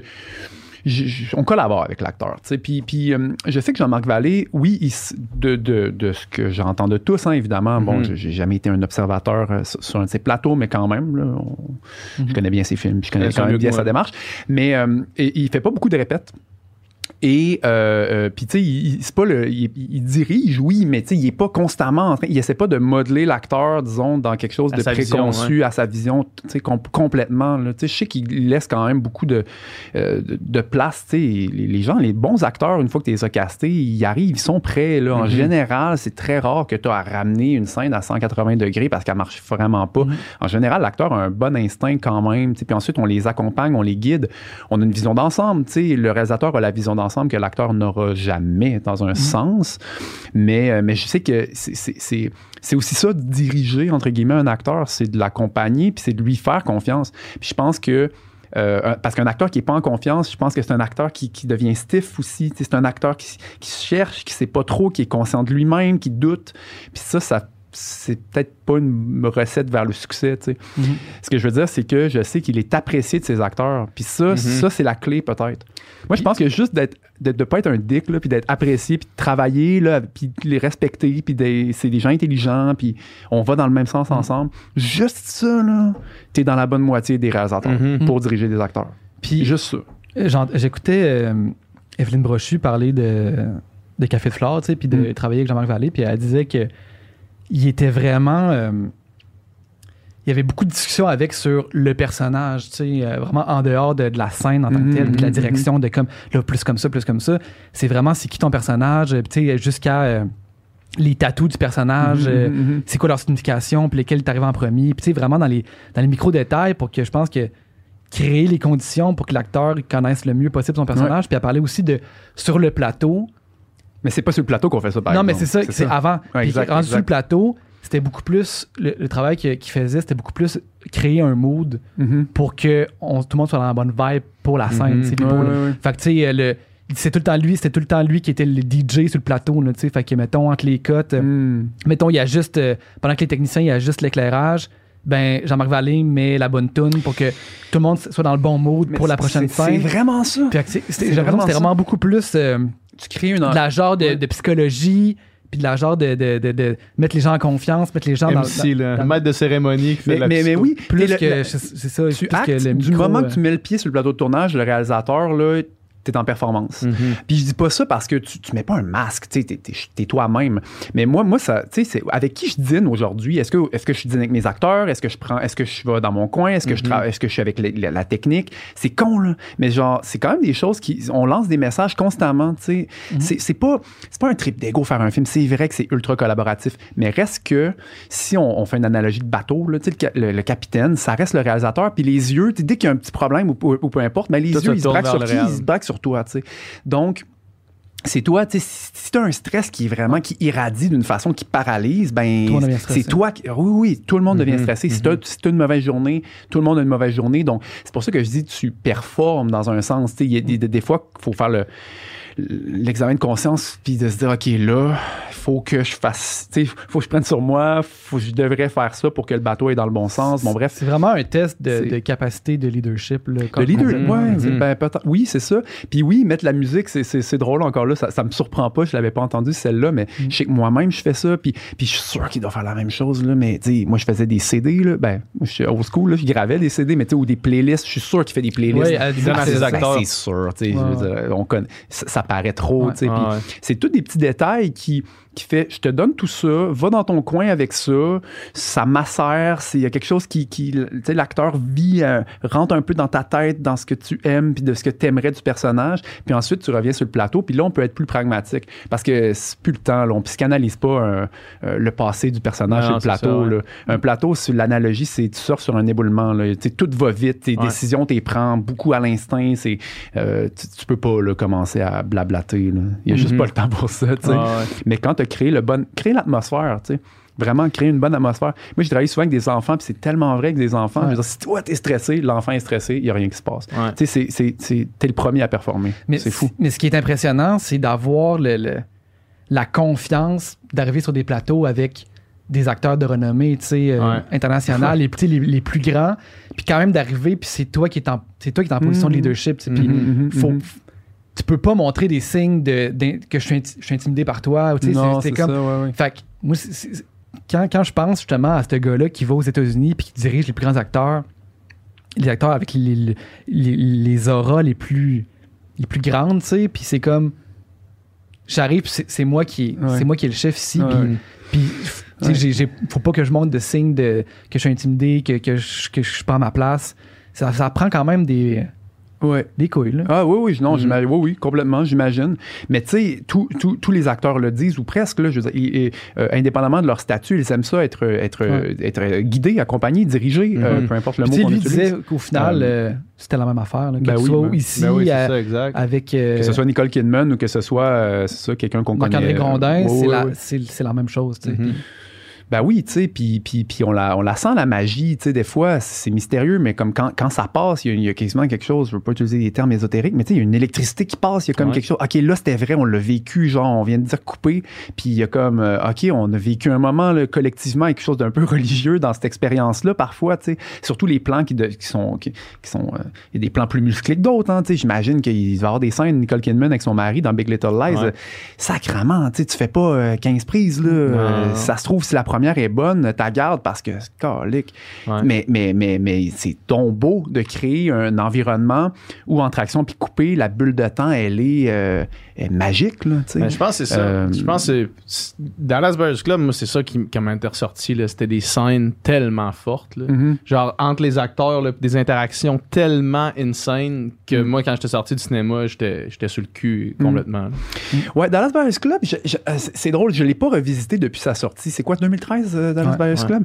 Je me rappelle beaucoup du stunt des acteurs qui ont gagné. Ouais, Euh, ouais. Je dis stunt, je veux pas sonner négatif pour autant, mais je pense que la promo a été faite beaucoup Ouais. là-dessus. C'était Ouais. vraiment comme, c'est Matthew McConaughey, là, c'est ça. a perdu là, 40 c'est ça, livres, c'est puis Jared Leto qui est en femme. C'est ça, qui est dans. Exactement, exactement. Donc, Mhm. on dirait que c'est peut-être ça dont je me rappelle plus. Fait qu'on dirait que c'est ça. C'est, c'est peut-être le film de tous ceux qu'on va parler que j'ai, j'ai, j'ai, j'ai, j'ai peur de l'interférence de mon appréciation du film. Ouais. Je, je me rappelle, j'ai vraiment aimé ça, mais Ouais. je. je- Dans, dans, dans- dans- dans un podcast que j'ai écouté justement avec euh, Jean-Marc Vallée, puis il parlait de Darius Boys Club puis de Matthew McConaughey, tu sais. Puis il disait, on est arrivé là, puis on s'est mis à shooter. Puis là, lui, il, part, tu sais. Mm. Puis là, on, on- il dit, moi, pour mon équipe, on s'est regardé. Puis justement, c'était le directeur photo. Mm. Puis ils ont comme un moment de fuck, genre, il joue ben trop, il joue ben trop gros, genre, Mm. c'est ben trop caricatural, tu sais. Ah, ouais, ouais, ouais. Puis là, il dit, même physiquement, on s'est éloigné. On a fait des plans plus larges parce qu'en close-up, c'était comme too much, c'était trop gros. ça implosait. Non, mais il y a- y, un danger, c'est sûr. Ben, ben oui. Puis il dit, j'ai eu cette- il dit qu'il a eu cette inquiétude-là tout le long. Puis qu'il est arrivé au montage pour regarder les images. Puis il a fait Chris, il, avait bon. raison, ça Ah, marche. ouais, ouais, Genre, ouais, ça marche, c'est parfait. C'est fou pareil, hein, tu sais, d'avoir cette. Puis que. Ouais, d'avoir ce doute-là, puis finalement, te rendre compte que ah non, c'est exactement ça qu'il fallait. Ben, puis, puis en plus, je sais pas lui physiquement il est où sur un plateau, mais il y a, il y a- il y a- il y a- il y a- on peut vivre une expérience crissement différente. Hein. Euh, puis d'ailleurs, c'est pour ça qu'on filme toujours une audition, parce que des fois, il y a quelque chose de, qui se passe, comme humainement parlant, puis là, tu regardes l'image que tu as filmée, puis t'es comme, des fois, ça amplifie vers le, euh, au mieux ou au pire, euh, quelque Mhm. chose que tu as vu ou que tu pas vu, bon bref. Mhm. Euh, puis j'imagine qu'il doit pas être la personne, le genre de réalisateur qui s'assoit, là, euh, le terme technique, ben, à la beach, qu'on dit, là, il y a comme un gros moniteur où il y a, par exemple, la, la personne euh, qui fait la continuité. Il y a, tout le monde qui a, qui a un département à regarder, ben, ils vont regarder le plus gros moniteur qui est souvent un petit peu plus à retrait. Souvent, les metteurs en scène, euh, mettons moi en tout cas, j'aime mieux avoir mon, mon petit moniteur puis être un peu tout seul puis proche des comédiens aussi. Mhm. Mais euh, puis il y a des gens même qui, qui, qui vont juste regarder les comédiens humainement puis qui vont pas trop trop trop regarder l'image. Ça c'est Mhm. possible. Fait que si c'est le genre de cinéaste qui ne regarde pas euh, un gros moniteur par exemple, c'est vrai que là, tu peux avoir une perception un peu faussée de ce qui vient de se Mhm. vivre. Tu comme, c'est-tu trop gros, tu sais pas, puis c'est... Mais il faut quand même faire confiance. Quand, quand t'as bien casté la personne, l'acteur, Ouais. il, il peut t'arriver avec des Parce tu propositions. on je pense. réécoutait Interstellar l'autre Ouais. jour, puis tu sais, tu McConaughey, là, il joue gros, là, tu sais, dramatique. Ouais, quand tu vas là, tu y vas. Là. Ah, ouais. Mais Chris, j'ai braillé aussi à la fin d'Interstellar l'autre jour quand on l'écoutait, tu sais, ça, ça passe pareil, ça, Ouais, ça ça marche. passe, tu dis vrai. pas genre, euh, Ouais, ça n'a pas de sens, c'est Oh, too ouais. much. Puis c'est lui, comme- en plus, en Ouais, plus McConaughey, dans, dans- avec Dallas Buyers Club, Buyers Club c'était vraiment le, le redressement de sa carrière. là.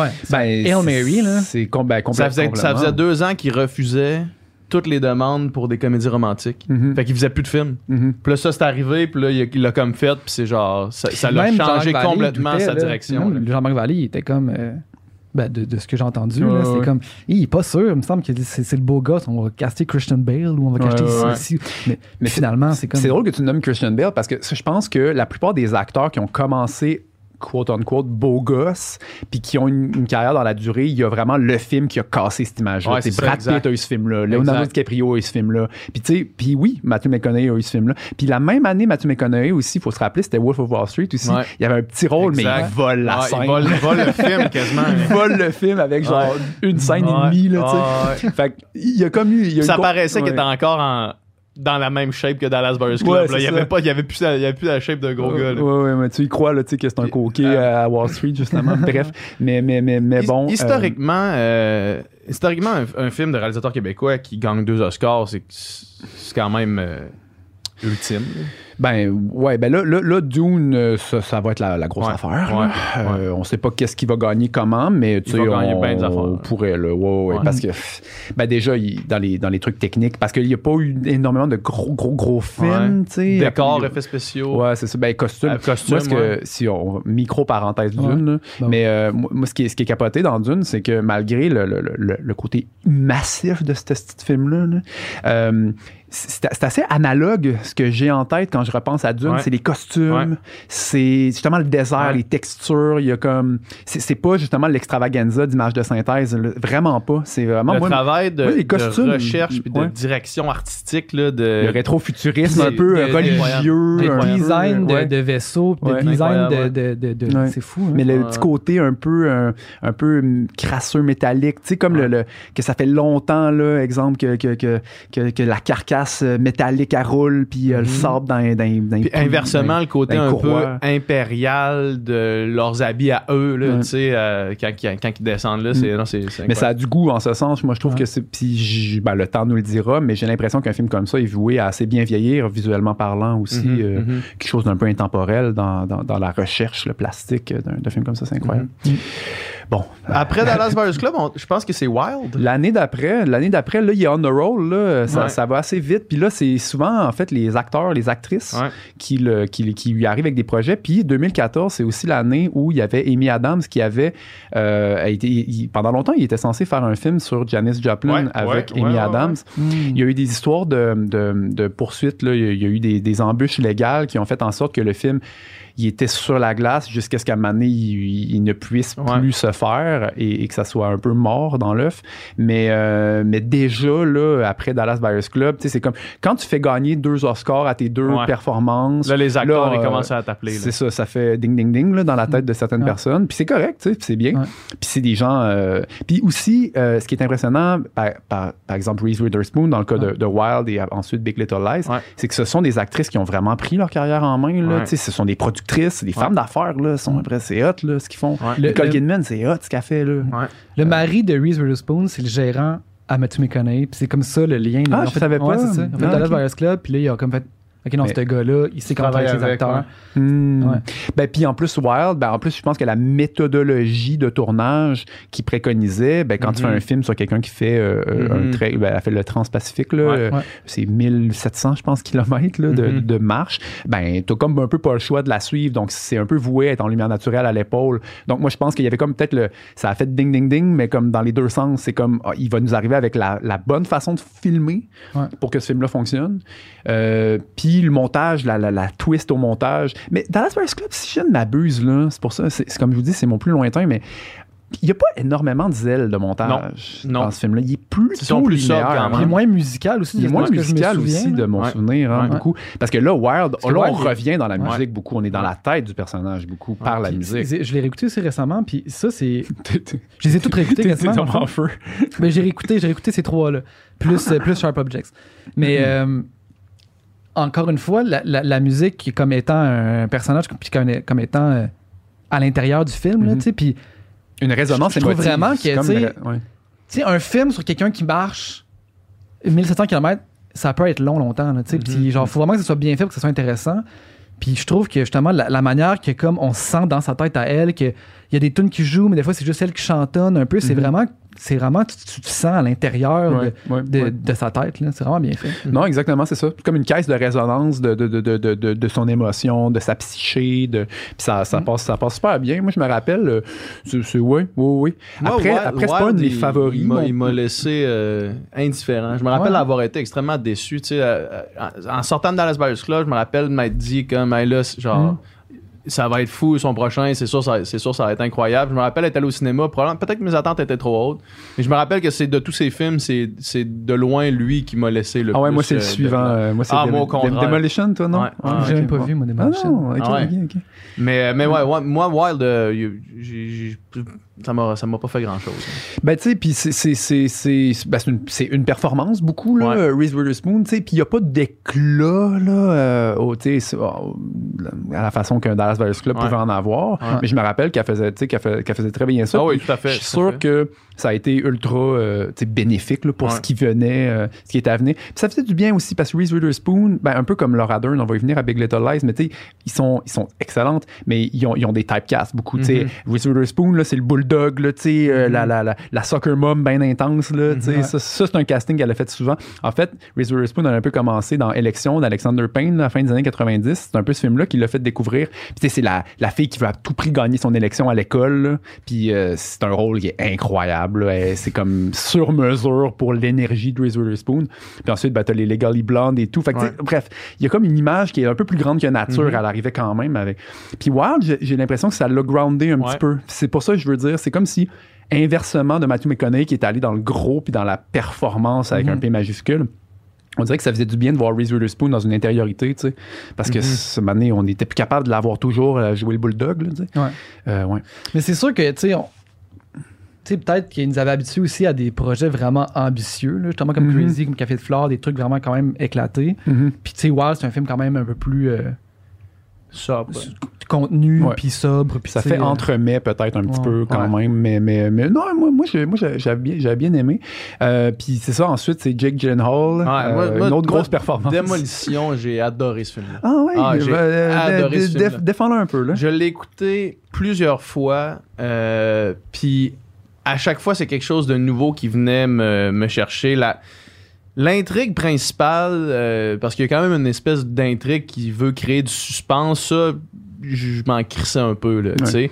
C'est la ce- crise euh, Ce que j'aimais, c'est la du mâle toxique, là. mais c'est en fait c'est toute la c'est toute l'arc du deuil dans le fond Ouais, qu'on ouais, peut ouais, voir à travers le film au complet puis puis qui est comme dans l'acte de déconstruire de démolir les choses il le fait un peu envers lui-même, puis je Ben trouve oui, que ben c'est vraiment bien fait. Puis je trouve qu'il y a vraiment des scènes là-dedans qui, dans ma tête, ou du moins juste pour moi, sont restées iconiques. là. Par exemple, quand il, se met à, à écouter la, la- la playlist que- qui se fait donner, là, Mhm, puis là, mhm. il danse au milieu des passants, mettons, dans la rue. là. Ça, pour moi, c'est une scène iconique. Euh. Je trouve ça incroyable. tu sais. Je trouve ça vraiment... Je trouve que c'est comme la réalisation qui accepte ce qui, ce qui arrive, puis... euh, Mhm. ah, j'ai, j'ai, vraiment aimé ce film-là. Ben, Jake Gyllenhaal, écoute, la même année, si je ne m'abuse, que, que, que, ben, que, que Matthew McConaughey faisait son run Woodruff, Ouais. il a fait un film qui s'appelle Nightcrawler. Ouais. Puis là, on est, il y a Mhm. vraiment, le cinéaste Tony Gilroy, il a vraiment maximisé le côté creepy. Tu sais, Ouais. Il est un peu creepy, Jake Gyllenhaal. il- Puis ensuite, on dirait qu'on est allé là beaucoup avec lui. On est allé, on, on- il a fait jouer des. Mais il a, Les pas, il a gens- pas fait un film avec Denis Villeneuve dans les mêmes années. Enemies. Ah, ben c'est ça, c'est ça. Il a fait Enemy. Quasiment en même temps, non? mais, Oui, mais lui, oui, lui oui. il a joué avec Denis Villeneuve, il en a fait deux. Il a fait Enemies, puis il a fait euh, Prisoners. Prisoners, c'est Ouais. ça. Mais j'ai écouté il y a pas longtemps, c'est vraiment bon. Mais bon, c'était- hein? non, oui, non, c'est super c'est- intéressant. C'est C'est drôle c'est c'est ça qui est comme travailler avec les, les deux grands euh, réalisateurs Québécois, québécois, de- Expats. de- expatriés, Ouais, puis dans les mêmes années. Ouais, euh, c'est vrai. Ouais. Enemy, c'est moi je me rappelle la façon comment ils filment Toronto, Ah, c'est la plus belle façon de filmer la ville euh, entre autres puis euh, les teintes aussi puis la finale un peu. En tout cas Ouais. bref, on, on en Ah, parlera pas trop. Mhm. On pourrait faire un podcast sur Denis. Ben oui, à fait. on en fera un, on en fera un. Non, non, ben on lui souhaite, euh, on lui souhaite d'autres Ouais. années, hein, on lui souhaite d'autres tout à projets, là, parce que, my God, lui, Mais, il est euh, vraiment parti. Mais ouais, on n'est pas obligé de parler longtemps de Démolition. C'est juste que, juste que Mhm, je trouve mhm. que c'est un sous-aimé, qu'il y a beaucoup de monde qui n'ont pas écouté. Puis euh, moi, je me rappelle, euh, je me rappelle, chaque fois que je l'ai écouté, j'ai, j'ai adoré. là. Ouais. Ouais. La performance de, de, de Jake Gyllenhaal dans, cette- dans ce film-là, moi, j'ai, j'ai trouvé Ouais. ça incroyable. Puis c'est ensuite, c'est les, les deux grosses séries HBO, puis tristement, ben, ça sera les, les Chants du Cygne, là. Mhm. Euh, euh, puis, bon, Big Little Lies. Moi, moi, comme je, comme je l'ai dit un peu de- d'entrée de jeu, je trouve que c'est une des plus belles choses qu'il a faites.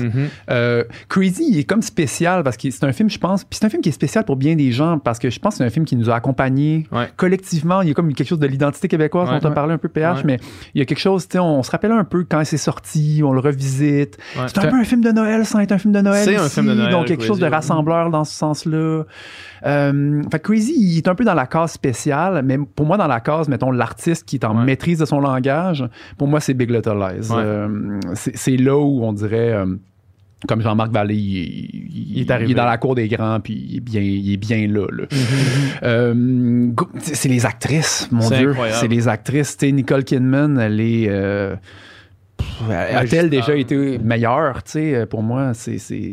Puis, il le dit lui-même, c'est... Est-ce que... Tu sais, la télé, des fois, on utilise ça, surtout dans, dans- quand on est un peu chauvin cinéma, euh, on, on utilise le terme « Ah, ça fait télé » comme, comme péjoratif, tu sais, c'est comme... Mhm. Puis, il n'y a rien dans euh, Big Little Lies qui fait télé au sens péjoratif du terme. Ouais.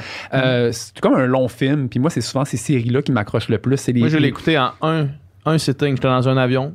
J'avais un long vol. C'était quand je m'en allais à Bali. J'ai écouté les huit épisodes. Ah ouais, hein? One shot. C'est euh, c'est 6 heures à peu près. Hein, euh, Tu sais, ouais. Tu vois, tu dis long film, tu sais. Ouais. euh, Mais c'est pensé comme ça, c'est écrit comme ça. Tu sais, euh, Guillaume Lepage, justement, quand il demandait, genre, tu sais, euh, t'es appelé pour faire des grandes séries à HBO, mais t'en as jamais fait. Tu sais, comment ça fait qu'ils vont chercher un, un débutant en série télé, puis t'es comme, moi, je, je fais la même affaire. Ouais, Je- c'est ça. J'ai rien changé ma manière de faire. Ben, surtout moi. que ça change pas vraiment sa manière de faire parce qu'il y a quand même relativement le, le, le, le nombre de jours, ouais, le contrôle artistique, puis le, tu sais, il fait pas de la, il fait pas de la saucisse à image là. Tu sais, je pense pas qu'il filme pas euh, des 10, 15, 20 pages par jour. Il, il doit filmer sur un sur un pace de cinéma. Fait que ouais, non, moi je pense que c'est, je veux dire, il fait un long film là. C'est un peu, Ouais, c'est un peu, puis c'est vraiment écrit comme ça. Pour moi, c'est, pour moi les grandes séries télé, c'est un peu ça. C'est sûr que parce que pour moi, la fin, c'est hyper important. Tu sais, je t'accompagnes un spectateur vers l'inexorable. Il faut que tu le saches, ton inexorable. Mhm. Fait que pour moi, j'ai- une aversion pour les séries comme Lost, tout en l'impression qu'ils inventent des règles au fur et à Ouais. mesure, puis qu'à un moment donné, ils se ramassent, ils se peinturent dans un coin, puis là, il faut faire une finale, puis là, ils savaient pas, euh, tu sais, comment finir. Ouais. Euh, c'est c'est pas du tout ça dans le cas des séries HBO. là. Ça Euh, finit. Ben, Il y a une Ben, fin la saison alors, hein. ben, ouais, c'est ça. alors, C'est la, l'affaire. la plus grande mauvaise idée de l'histoire des séries HBO, c'est probablement Big La Little Lies saison saison deux, 2. Puis euh, c'est impensable. OK, je sais pas si tu la connaissais, André Arnold, comme cinéaste, euh, mais elle est incroyable. Moi, c'est une de mes cinéastes comme préférés. Qui a réalisé la euh, saison qui a réalisé la saison 2. Sauf que elle, elle se fait à peu près dire, il- tu vas prendre une, des, plus- une des cinéastes iconoclastes qui a un style, qui a une façon de faire, puis tu lui dis sans y dire, ou, tu- ou au montage, on se rend compte, ah, ben, on aimerait, on aimerait ça que ça ait l'air de Jean-Marc Vallée. Ouais, mais Ouais. prenez. Prenez, si vous vouliez une femme aussi, c'est possible, mais je suis sûr qu'il y en a mille et une qui auraient comme fait la job. Si, si- si les règles du jeu sont claires, c'est comme on veut une série dans la logique stylistique, esthétique de la saison 1. Je suis sûr qu'il y en aurait euh, plein à cogner à la porte. Mais tu vas pas prendre une cinéaste ultra chevronnée qui a Ouais. son langage à elle pour après ça lui dire rendu au montage, mais on aimerait ça finalement que ça ait l'air de Mais Jean-Marc. c'est surtout, c'est comme, t'arrives là, t'as ce mandat-là, c'est comme, qu'est-ce que tu fais avec ça? Ben oui. Tu sais, il y a une saison qui a un arc qui est parfait, qui, a, tu sais, qui, a- Mm. qui, qui est parfaitement écrit, qui, se- qui se termine euh, Ouais. Sur un man- Sur un point, parfait, comme c'est Ouais. ça, l'œuvre qui est là est, est Le complète. titre de la série est, est Ouais. imbriqué même Ouais. avec Là, la finale du show. c'est comme- t'arrives là, puis t'as, t'as le Ah mandat de continuer ça. C'est, c'est, c'est un, c'est, impossible. C'est en impossible. fait. C'est impossible. Puis je pense que, puis je pense qu'après ça, c'est- peut-être qu'il y a eu, je, je veux pas, là, on spécule, mais peut-être qu'ils se sont retrouvés. Le matériel écrit est moins bon. Fait que tu sais, après aussi, puis je pense que la cinéaste ensuite, elle s'est fait un peu euh, couper les jambes, euh, rendu au Mhm. montage. Puis c'est, fallait que ça sonne euh, familier peut-être. Donc tu sais, on a remis du Jean-Marc Vallée isms un peu partout dans la dans, dans, dans le montage, mais tu sais, bref, c'est pas là où Andrea. Parce que Ouais. je- je- je- il faut en parler parce qu'Andrea, moi, c'est vraiment une grande, grande, grande, grande C'est pas, c'est pas. C'est pas, le sang est pas sur ses mains. Je pense pas, non. Puis tu sais, on se rappelle aussi dans, dans, dans, à- dans ce moment-là, à cet épisode-là, il y a eu un peu. euh, Jean-Marc Vallée a été un peu comme un. euh, ah, il est arrivé, puis c'est comme ingéré dans le travail d'André Arnold. Puis il y a comme certains. C'est peut-être spécialisé là, dans mon monde de cinéma, mais il y a beaucoup de gens qui parlaient que c'était un peu un dick move parce que comme il est arrivé, puis là, il y a- c'est comme le dude, il s'est repointé au montage, il a refilmé des Il scènes. a mansplainé un peu. Il a mansplainé un peu. puis, alors que la vérité est beaucoup plus complexe que ça. Maintenant, on le sait, là, bref. Mais, euh, ouais. Mais c'était juste comme une mauvaise idée à la base, ouais, je pense, c'est de faire une saison 2 à, à ce show qui était, qui était, qui Mais magnifique. c'est une des magnifique. affaires. Big Little Lies, je me rappelle, m'a dit j'ai rarement vu une ambiance aussi bien établie. Genre, c'est moi, c'est c'est ça qui m'a fait capoter. C'est, je repense à cette série-là, j'ai j'ai des images claires qui me reviennent d'une ambiance, là, tu sais. Puis, tu sais, euh, puis, puis si on veut revenir à ce dont on a parlé un peu plus tôt, tu sais, je- les chansons dans cette Ouais. série-là, c'est devenu des, des totems. là. On Ouais. peut plus écouter là, le code, euh, voyons, la tune de Michael Kiwanuka. Là, je veux dire, euh, t'as l'image du générique Ouais. d'intro euh, sur cette chanson-là. C'est Mhm. impossible. Pour moi, c'est du même niveau que, tu sais, euh, Girl Don't Be a Woman, euh, You'll Be a Woman Soon, euh, tu sais, tu- ou euh, Missy Lou, tu penses à Pulp Fiction, ou, euh, tu Mhm. je veux dire, euh, Mhm. c'est- c'est c'est vraiment une symbiose totale qui fait que peu importe c'était quoi la vocation de la chanson, tout ce qui était, tout ce qui est, ce qui est arrivé à la chanson avant Big Little Lies, on dirait est effacé, Ouais. puis ça devient, on dirait la chanson originale du show. Ouais. là. Ça, c'est fou là. C'est une- ça, ça, je parle d'alchimie là, c'est mon terme un peu, on dirait là, mais c'est, elle est totale là, ici. Ouais. là. Puis l'album Big Little Lies, c'est un album qui, s'écoute vraiment bien. C'est vraiment une bonne trame sonore. C'est vraiment le choix de chanson. Mais encore, mais là on est, mais là Jean-Marc Vallée, il c'est, il est pas. Il est pas sur le plancher des vaches. Ces femmes de banlieue-là, de ce village-là, n'écoutent pas cette musique-là. Mais on dirait Ouais. que rendu là, on s'en fiche. C'est On comme, on est dans. C'est c'est l'auteur nous prend par la main, nous, il, il nous partage sa playlist à la limite, puis moi, je suis all-in pour ça. Mhm. all-in pour ça. Puis ensuite, l'autre série HBO. euh, Mais un peu, juste par, tu oui, tu oui, parlais ben de oui. Nicole Kidman tantôt, puis pendant que tu parlais de ça, je, je me disais, imagine d'arriver sur un plateau, puis tu diriges une actrice qui a été dirigée par Stanley Kubrick. Ouais. Tu sais, c'est ça Ouais. pareil, là. Ouais, Ouais, c'est ça, Tu pareil. sais, elle a travaillé avec genre un, le, le, sinon un des plus grands réalisateurs Ben oui, ben de oui. l'histoire du cinéma. Puis toi, t'arrives là, puis c'est comme le. Qu'est-ce que j'ai de pertinent à C'est dire? ça. Puis là, t'as- ces chaussures-là à chausser. C'est Ouais, vrai, c'est ça. pareil. Hein? Ça, Non, mais- prend, ça prend quand même. Je reviens c'est ça, intéressant que tu dises ça. méchante confiance. C'est intéressant que tu dises ça. Moi, Manu, il y a quelqu'un qui, pour le fun, on me l'avait demandé, ça serait qui avec qui tu serais starstruck de travailler? Puis moi, c'est imbriqué à ce dont tu viens de parler. Moi, j'étais comme, ben, Liv Ullmann, mettons, la, la grande actrice de Bergman. Là, Ben, euh, Bergman a eu plusieurs muses, là, mais Ouais. mettons, Liv c'est quand même peut-être les plus grandes performances. Puis tu sais, comme, mettons, là, qui est dans un monde bizarre, là, je serais appelé à diriger Liv Je serais incapable, man. Je veux dire, ce fille-là, elle a fait 30, fi- 20 films avec Bergman. Comme, qu'est-ce que je vais y dire, moi? Ouais, Qu'est-ce que je peux lui amener à son art? Qu'est-ce que je peux dire? Genre, voyons. Ouais. Fait que, tu sais, en ce sens, c'est vrai, tu sais, je pense des gens comme ça où il y a tellement des acteurs comme ça, tu sais, ou des, des Juliette Binoche, tout ça, ils ont travaillé avec tous les plus grands cinéastes européens. Tilda Swinton, là, en ce moment, elle travaille, elle, les- elle les collectionne comme des Pokémon, les cinéastes, là, Art House, c'est incroyable. là. Gotta catch 'em all. Non, mais tu sais, c'est quasiment, là, ou Catherine Deneuve, elle les a toutes vues. c'est- Tu sais, Ouais. t'arrives toi, là. Mais, mais souvent, les bons acteurs qui durent dans la durée, euh, qui sont là dans la durée, vont le dire, ils, ils aiment ça être dirigés. Ouais. Ils vont, tu sais, s'ils ont embarqué, ils ont embarqué. Tu sais, t'embarques pas pour après ça faire ta. ta- pour après ça, Non, pas écouter. Ouais, c'est ça, ça. moi je joue comme ça. Puis, puis- euh, exact, exact. comment Nicole Kidman est, est, euh, dithyrambique par rapport à Jean-Marc Vallée, là, puis à comment qu'elle a aimé travailler avec lui, c'est comme si Ouais. c'est émouvant. Elle juste- aussi, c'est un, Mm. genre de, de turnover dans sa carrière. Là. Mm, mm. Comme que même si elle avait une petite carrière, Ouais. C'est quand même un rôle que, tu sais, là, ça faisait quand même un petit bout de temps que, je sais pas, là, on Ouais. la voyait moins ou qu'elle faisait plus un petit... Ouais, ou qu'elle avait pas montré, qu'elle avait pas flexé comme ça. Qu'une- Ouais, ça ouais, là, paraît- elle flex pour de Ouais, vrai. flex, là. Puis Ouais. tu, tu parlais des scènes qui, qui, qui filmaient Nicole Kidman, puis les scènes avec son mari, d'espèces de violence qui se transforment en sexualité. Puis il en parlait Jean-Marc Vallée sur le plateau, tout le monde en parle, là, Mm. mais sur le plateau, pendant que ça se tourne, ces affaires-là, là, ça doit être là, la chose la plus drainante au monde entier. là. Ça doit être terrible, Mm. man, des scènes de même, là, à filmer. Là. Ben, tu sais, oui, parce que tu vas. euh, un bon acteur, ben, ça creuse. euh, Ben ça oui. creuse pour. Ça creuse dans des vraies émotions quand même. Tu sais, oui, on, on fait un script, mais.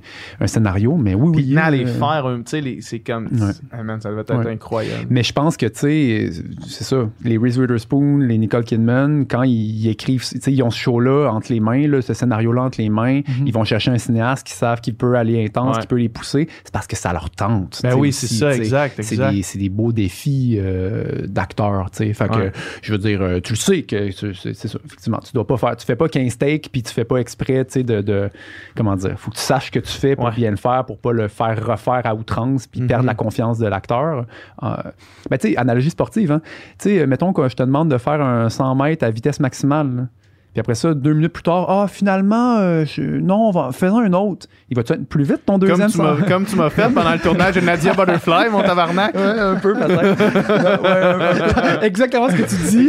C'est ce que tu c'est ce que tu m'as fait faire. là. ouais, ouais, mais le focus était sur quelqu'un qui était capable de le faire. Ouais, je comprends, je te comprends. taquine. Mais, euh, mais, mais l'analogie ré- perdure, c'est-à-dire quand tu demandes réellement une performance à 100%, le, le- le- le mot performance, il est bien choisi. En fait, c'est c'est un athlète de l'émotion, Mhm. dans- d'une certaine façon. Mhm. là, sais, on est en performance. Fait que, tu sais, faut absolument que tu leur... euh, de briller puis tu les fais tu les brûles pas à outrance non plus tu sais c'est- des humains puis c'est bref mais tu sais pour moi c'est ça ça revient au respect ça revient puis c'est peut-être qu'à Hollywood il y a beaucoup ou aux États il y a peut-être beaucoup de cinéastes un peu dick tu sais Ouais. fait que comme quand tu arrives avec une attitude de collaboration qui est très positive je pense comme je le disais tantôt je pense que tu es déjà dans le bon euh, dans le Mhm. bon dans le haut du pavé euh, en Mhm.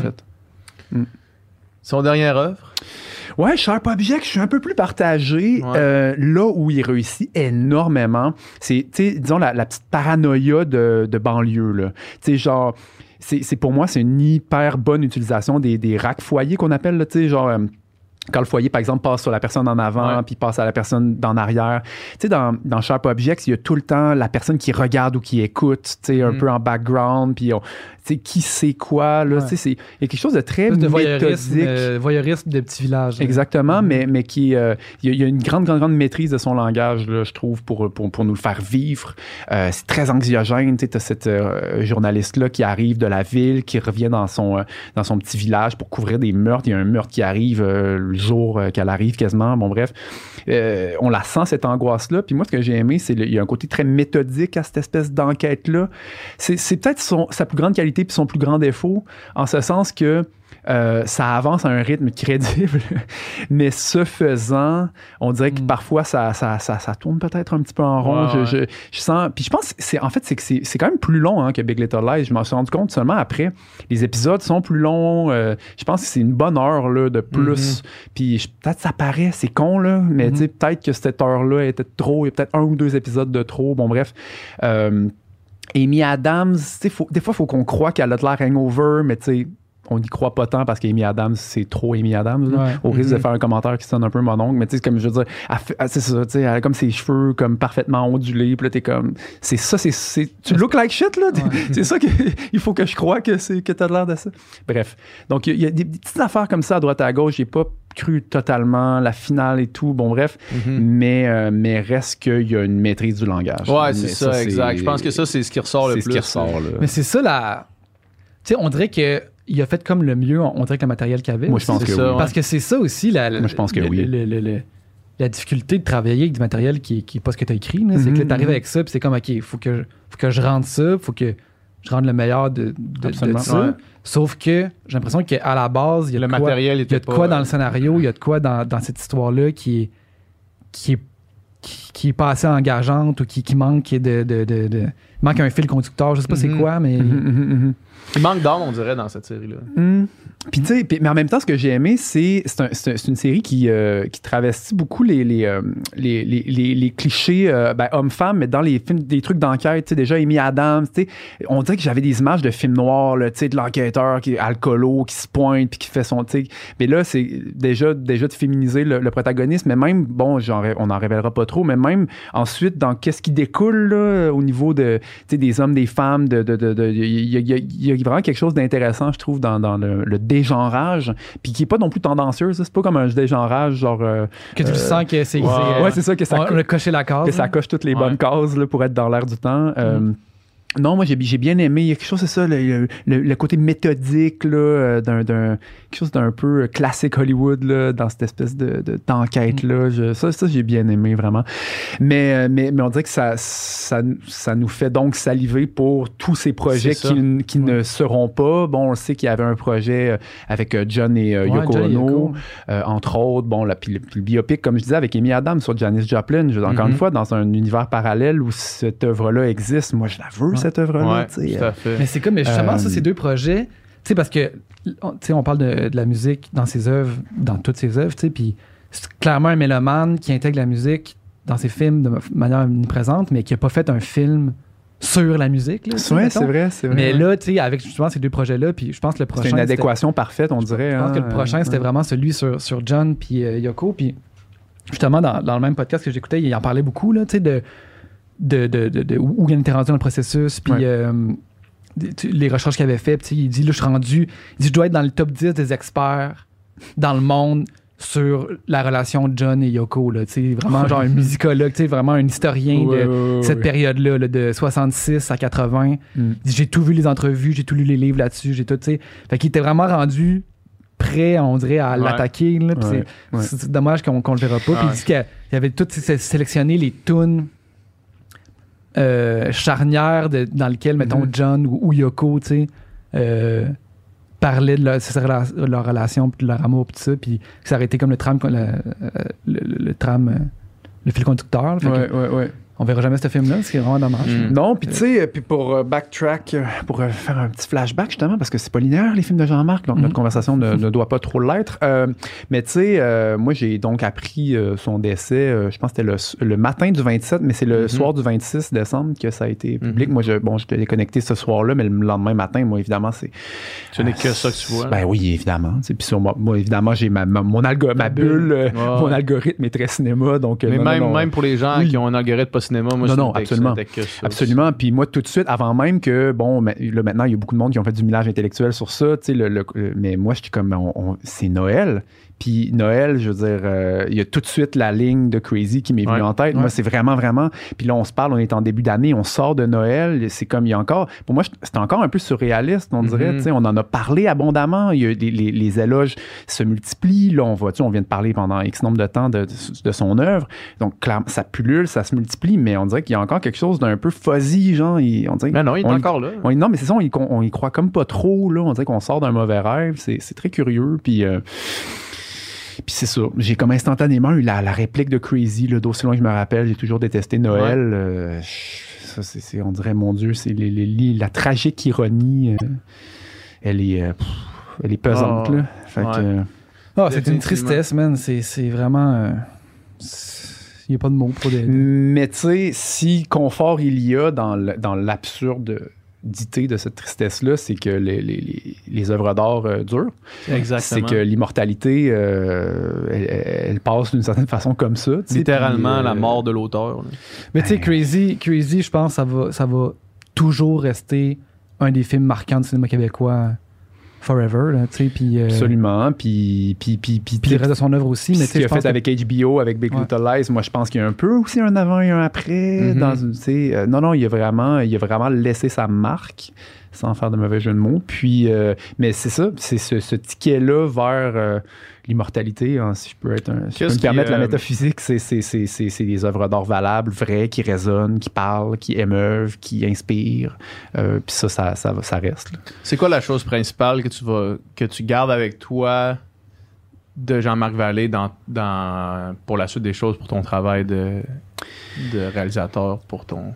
Moi, c'est- une ambition, mais une ambition qui, qui se travestit jamais, qui est toujours personnelle. Comme je disais, moi, je trouve ça beau que ce soit quelqu'un qui ait réussi à donc s'attirer des ça, tous ces éloges-là, là, peu importe. Moi, je suis pas qu'on court après ça, mais, mais en restant quand même assez lui-même. Puis comme je disais, c'est peut-être cette espèce de début de carrière en, en semi-faux départ, là, dont on parle pas trop. Tu sais, ces espèces de peut-être ces films américains-là, un peu anonymes, un peu genre je fais ce qu'on me demande, puis j'essaie Ouais. d'avoir l'air d'un singe savant. Puis, puis ensuite, non. Écoute, là, peut-être que je me suis un petit peu égaré en faisant ça. Mhm. Puis ensuite, il y a, a eu plus d'égarement, tu sais. Mhm. Puis s'il y en a eu un, ben, c'était un peu contre son gré, peut-être. On parlait Ouais. du montage de Queen Victoria ou peu importe de Young Victoria.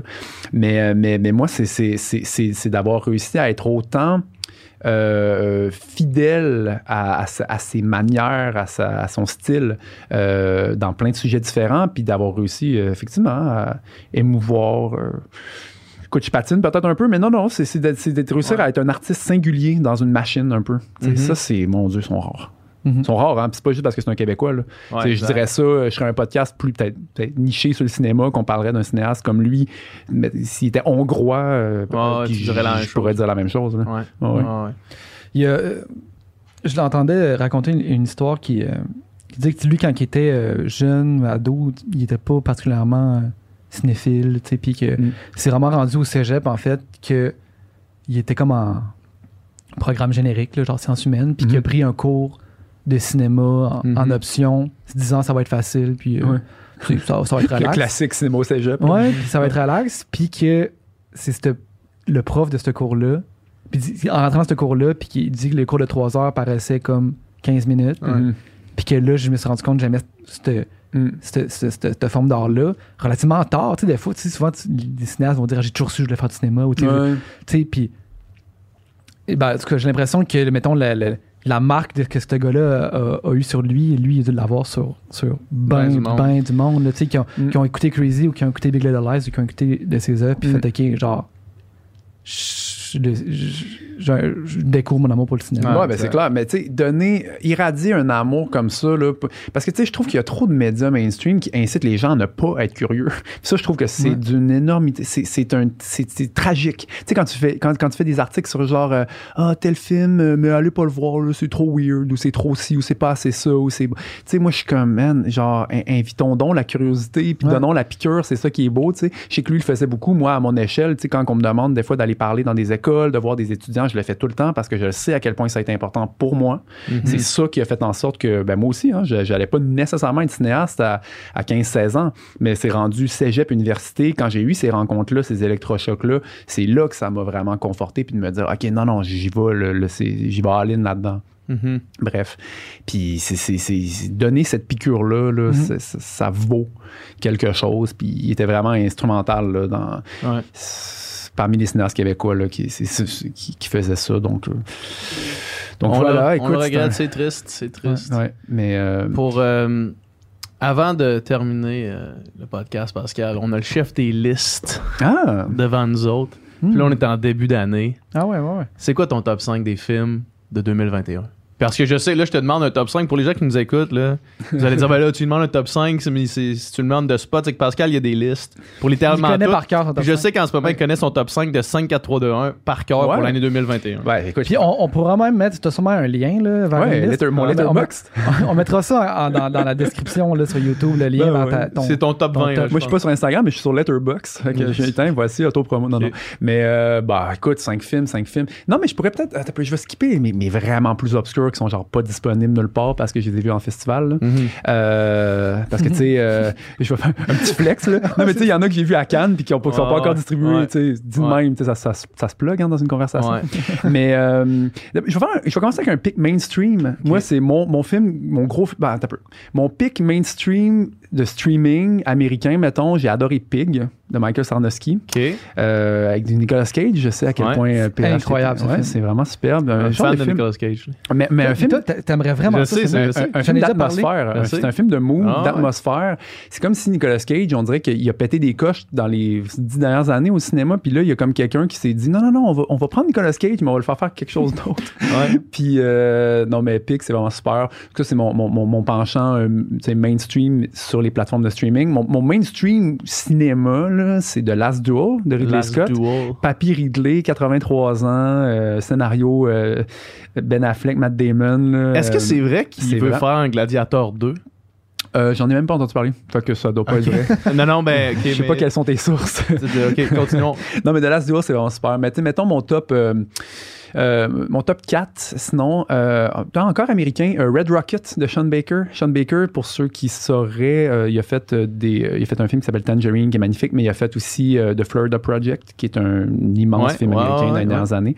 Euh, son nouveau film, c'est sur un porn star qui revient, il, il revient, il est fauché, il arrive de LA, il retourne dans son patelin, euh, puis là, il veut se refaire, tu sais, mais comme, tu suis un personnage, un peu comme si vous avez aimé Uncut Gems, tu sais, c'est genre de personnage ultra cringe qui, qui, qui butine de mauvaise décision en mauvaise décision, puis que, tu sais, c'est pas politically correct, là, c'est vraiment wrong, là, comme, tout le, le- c'est ça, genre, c'est ça, bref. Red Rocket, c'est, c'est, c'est une asti de, de, de, montagne russe. Euh, numéro 3, je mettrais Annette de Léo Carax. Léo Ouais, Carax. euh, Euh, un musical- on, a, on adore ou on déteste, hein, je moi, adoré. Moi, j'adore. Euh, c'est ça. C'était le film d'ouverture de, de Cannes cette année, puis je pense que c'est un statement parce que c'est un électrochoc. C'est comme un éloge au cinéma. Tu sais, hein, Mm. dès, que le cinéma parle, il y a de la musique. Tu sais, dès que ça a pu parler, ça a pu chanter, le Ouais. cinéma. Ouais. Puis on dirait que dans, on sort de la pandémie. Ben là, on sort plus de la pandémie, là, Ouais, euh, retourne. merci Omicron. Là. Mais mettons, à l'été, l'année passée, on pensait Mhm. qu'on s'en sortait. Mhm. Puis je pense que c'était le parfait message. Genre, le cinéma vit, là, vive le cinéma. Ouais. Euh, Annette. C'est le genre de film euh, qui utilise tous les codes de la comédie musicale, mais en les twistant puis en les rendant weird. C'est comme Ouais. si tu prenais. mais- Ouais. Cette année aussi, il y a West Side Story qui est sorti. C'est comme si genre, tu prenais Mhm. ça puis tu le mettais dans un filtre, euh, genre euh, le filtre. euh, Tu le mets dans la, tu le mets dans la disto dans le fond. Tu mets dans la Tu le bloques dans une pédale de disto. c'est vrai. mais non, mais Annette, mais tu sais, qu'on aime ou qu'on déteste, si on aime le cinéma, il est à voir. Mhm. C'est vraiment une claque.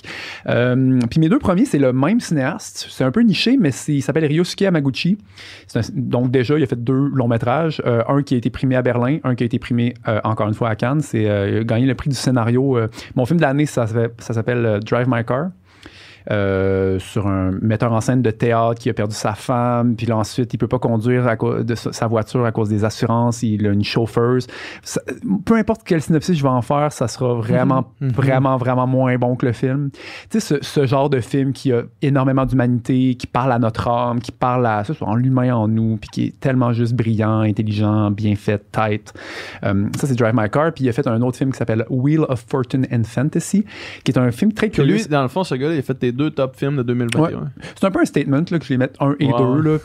Wheel of Fortune, j'aurais peut-être pu le mettre pas deuxième, mais comme, écoute, Ouais. je suis comme, non, c'est le cinéaste. T'sais, pour moi, c'est un peu comme quand j'ai rencontré Ashgar Farhadi euh, début 2010, quand j'avais vu A Separation, puis j'ai fait, mais c'est Mhm. qui ce cinéaste-là? Puis là, Mhm. j'ai fouillé dans ses films d'après, d'avant, puis j'ai fait, OK, non, c'est un des immenses cinéastes au monde. Mm. Pour moi, Ryosuke Hamaguchi, ça a été une de mes rencontres cinéma là, marquantes. Puis c'est beau, euh, on dirait, j'en ai même vu en crise des films. Ouais. Puis c'est beau quand justement je découvre un, un- un auteur que Ouais. je suis comme, my God, c'est, je savais pas qu'il existait ce japonais-là qui parle à mon âme là, directement. tu sais.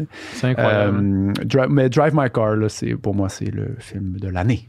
Puis la dernière fois qu'on s'est parlé, quand t'es venu pour euh, parler de Nadia Butterfly, t'avais un projet sur le grill, mais ton projet a changé. Ouais. Fait que là, tu travailles sur quoi en ce moment? Ouais, c'est ça. C'est ben oui. Puis là, en plus- en plus, c'est très concret euh, parce qu'on a une belle nouvelle en fin d'année 2021. euh, avant le décès de Jean-Marc. Ouais. On a une belle nouvelle, euh, c'est qu'en fait, on a le feu vert de la SODEC, donc pour euh, la production de mon prochain long métrage de fiction. Ça s'appelle Les Chambres Rouges. Euh, oui, c'est ça, c'est une balle courbe parce que j'ai passé 2020 à scénariser, à co-scénariser un film sur les filles du roi, un film d'époque. Mhm. J'en avais même parlé à ce micro-ci, Ouais.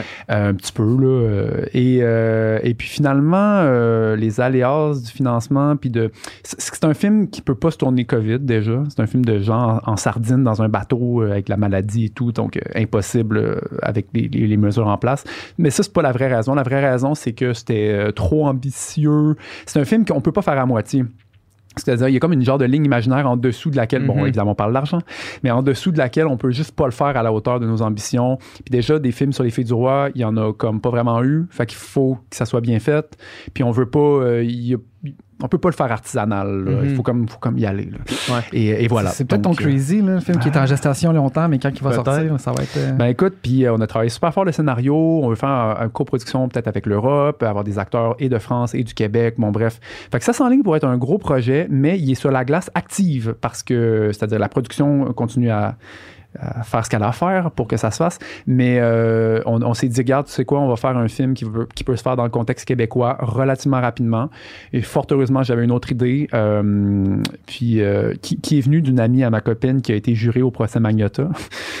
très glauque, mais euh, puis qui voyait à tous les jours les deux mêmes filles qui venaient assister au procès, puis qui, qui- qui ont comme su, ben non, ben eux, ce sont des fans, en fait, ce sont des, des femmes qui sont obsédées par Magnota, qui sont amoureuses ou, bon. Et, euh, et- et puis là, donc, les- le, le phénomène des groupies de tueurs, là, euh, on dirait, m'a comme vraiment fasciné. J'ai fait beaucoup de recherches là-dessus. C'est un phénomène qui date pas d'hier, mais qui est exacerbé par les médias sociaux, Mhm. bien évidemment. Et euh, tu sais, euh, je veux dire, n'importe quel tueur va avoir ses fanpages. là. Puis tu sais, même pas, même pas underground. Là. Il y a des, je veux dire, le tueur là, qui a tué 77 personnes là, sur l'île là, en Norvège, là, il y a comme des centaines, tu sais, des dizaines et des dizaines de pages sur Facebook là, de gens qui l'aiment là, Mm. ou autres. là. Tu sais, C'est c'est fou. Là. Charles Manson recevait 20 000 lettres par année en C'est prison. terrible, hein? Des demandes de mariage à tous les jours. Euh, c'est capoté. La réflexion, bon, je, je veux pas épiloguer, mais la réflexion, c'est que plus le tueur est médiatisé, c'est une courbe directement proportionnelle. C'est-à-dire, plus le tueur est traité en rockstar, plus il y a des fans. C'est Mhm. littéralement ça. Mhm. Puis pourquoi les femmes tueuses en série ont peut-être pas autant d'admirateurs, c'est parce que le traitement médiatique, est, il y a un double moins, standard. Euh, les femmes tueuses, déjà, il y en a moins, mais lorsqu'elles sont là, ce sont les, les castratrices par excellence, les mentes religieuses. Tu t'approches pas de ça avec un bâton, mais les tueurs, il y a un petit côté vampire séduisant, il est jamais bien loin. Là, tu sais. Combien plus de séries sur Ted Bundy, puis sur ces, ces Mhm. tueurs-là là, qui avaient un certain charme. C'est tout ça qu'on Euh, dit, il était tellement charismatique. Ben, genre, là, Ah, ouais. Des, des, fameux pervers narcissiques, ben, psychopathes. Bref, et, euh, et, et- donc moi, je réfléchis énormément au rôle des médias. Puis essentiellement, bref, c'est un suspense judiciaire parce que c'est un courtroom. C'est un film qui se passe pendant le procès d'un tueur fictif qui opérait, qui faisait des, des red rooms sur le dark web. Donc des, vidéos de snuff, mais live avec des gens qui typent en crypto. Et euh, encore une fois, c'est de la recherche très glauque qui m'a amené à, tout ça. Et, euh, mais là, il s'est fait pogner, là, est jugé, puis on suit finalement ce procès-là et les dénouements du procès, mais du point de vue d'une femme qui est obsédée par lui. Grosso modo. Mhm. Les chambres rouges. Ouais. On commence à avoir, je fais une parenthèse sur le sujet, là, mais ça- on commence à avoir un switch pareil en- de la manière qu'on traite ces affaires-là. Je sais pas si, Mhm. je sais pas si On parle de moins euh, en on moins, parle on de parle moins en moins. On nomme pas, on nomme Ouais. pas les On nomme de moins en moins les- les- tueurs. là, Parce que c'est sûr que quelqu'un qui est, mettons, obsédé par rechercher d'être, devenir une espèce de d'icône, ça peut être une manière vraiment Ben oui. facile de le devenir. Ben, Magnota était le paroxysme. Je veux Ouais, dire, c'était si on a le psychanalysé lui, euh, c'était cette espèce de quête maladive là d'attention puis de, de devenir Mhm. célèbre, tu sais. Puis bon, il a réussi d'une certaine façon, Ouais. tu sais. Puis Mais en même euh, temps- je veux dire, c'est pas tout le monde qui peut nommer Jun Lin, là. C'est pas, pas tout le monde qui sait euh, était la victime de Magnota. euh, Ouais. Mais alors que lui, c'est la, vedette planétaire. Bon, vedette, c'est un drôle de mot, mais quand même, c'est Ouais. ce que c'est. tu sais. Ouais. C'est comme ça que les médias l'ont traité. Mhm. Mais en même temps, oui. la popularité des, des podcasts True Crime et compagnie, ça, ça n'a jamais été aussi big. Fait Ah, qu'il y a c'est énorme. Définitivement une fascination pour ce monde-là. Ben Ouais. oui, puis, ben, et, et donc, moi, je rends un petit peu le spectateur complice de cette fascination-là parce que, tu sais, si nous, en tant que spectateurs du film que j'aimerais faire, que je veux faire, euh, on, on est un peu, justement, obnubilé par le tueur en question, ben tout à coup, on rentre dans la tête de- du personnage qui est obnubilé par lui, tu sais, puis, puis justement, le, le- pour moi, ce qui conforte mon idée, c'est effectivement c'est que la popularité du true crime n'a jamais été Ouais. aussi euh, élevée, puis à quel point, comme je te dis, c'est des vaches à lait, là, les Ted Bundy, puis les, euh, les Richard Ramirez, puis c'était euh, Jeffrey Dahmer, puis nommons-les, là, tu sais, c'est- Charles Manson, qu'on, il pourrait sortir une affaire Netflix demain que ce serait des millions Ah, de gens doute. qui le regarderaient. Peut-être même qu'il y en a un qui se fait en ce Euh, moment. c'est, c'est, ça. Et donc, moi, je trouvais ça. Puis, puis, puis moi, en fait, toutes les idées de mes films, je peux peut-être clore un peu là-dessus d'une certaine façon, mais tu sais, ça me vient tout le temps de. tu sais, Comme je l'ai dit, j'écoute beaucoup de films. Donc, en regardant beaucoup de films, à un moment donné, t'as comme, ben, il y a ça qui se fait énormément. Puis il y a ces, ce genre de films-là étranges que tu vois dans ta tête, mais que tu vois pas vraiment. Tu qui sont pas faits finalement. Mhm. Puis ça, pour moi, c'est la plus belle porte d'entrée de création. Parce que je me dis, ben, si j'aimerais voir un film qui n'existe pas encore, ou un Mhm. point de vue, ou une un traitement esthétique, ou peu importe, si, si ça n'a pas été vraiment fait, euh, ben alors go, tu sais, c'est- moi on dirait que ça me légitimise. Mhm. Au lieu de suivre une tendance puis d'arriver à la traîne, parce que c'est long faire un film. Si tu veux faire un Hereditary euh, aujourd'hui puis que ton film sort en 2023, t'es late at the party en tabarnak. Ouais. sais. Fait qu'il faut pas, faut pas- moi je pense qu'il faut pas penser comme ça, faut plus penser à c'est quoi, c'est quoi le désir. Sais, Nadia Butterfly, c'était que ça. C'était comme la, la natation, c'est représenté comme de la merde. Euh, les athlètes ont jamais de l'air d'athlètes. La psychologie de l'athlète, puis le, le triomphe dans les films est un mensonge. Il faut parler des- Mhm. des du revers de tout ça. Euh, finalement, l'inspiration vient de ce que je vois pas. Euh, puis, puis, puis, puis ça, c'est un peu un anti-film true crime, tu sais, Ouais. parce qu'il prend un parti pris complètement autre, puis il renverse plusieurs codes. Puis... Très cool. Il y a, euh, il, y a une, euh, des parallèles à faire entre ton cinéma et le cinéma de Jean-Marc Vallée quand on pense à ça. L'utilisation de la, de la musique vraiment ultra présente, puis que, que ça soit aussi présent dans la, dans la vie des personnages. Mm. Tu fais ça dans tes films. Puis euh, des personnages féminins forts. Tu sais, tout- presque tous tes films, hein, tes courts-métrages, c'est des personnages féminins. Des femmes. Puis tu sais, mettons, quand on regarde la filmographie de Jean-Marc Vallée, la majorité des films, au Ouais, final, Mhm. tu sais, euh, surtout vers la fin, là, tu sais, de Wild jusqu'à Ouais. jusqu'à Sharp Objects, Ouais.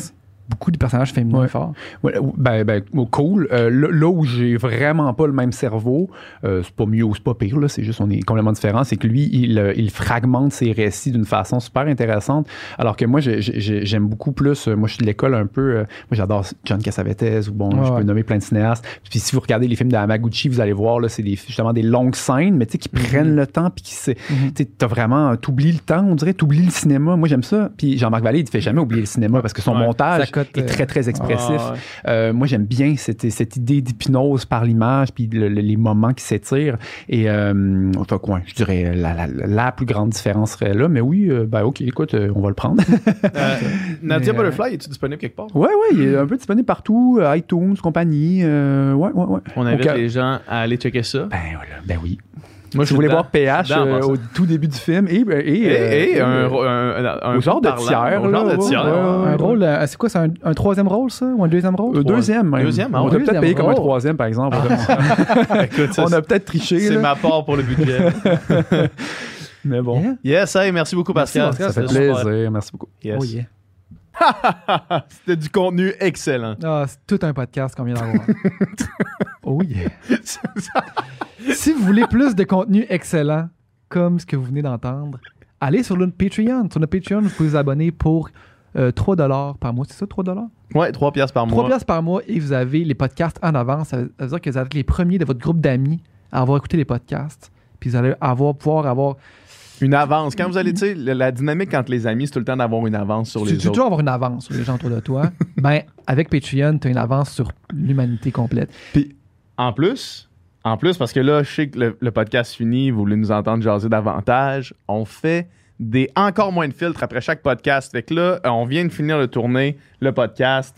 On va en jaser, on va chiller. Nicole, non, Nicole, il est plus là maintenant. mais, tu encore moins de filtres, il travaille à la place. De temps en temps, il est là. Mais euh, on jase, on, on parle de la conversation qu'on vient d'avoir. Mais ça, si vous voulez avoir accès à ça, ben, heureusement pour nous, malheureusement pour vous, c'est exclusif sur Patreon. Mm. Fait qu'il faut s'abonner. Abonnez-vous.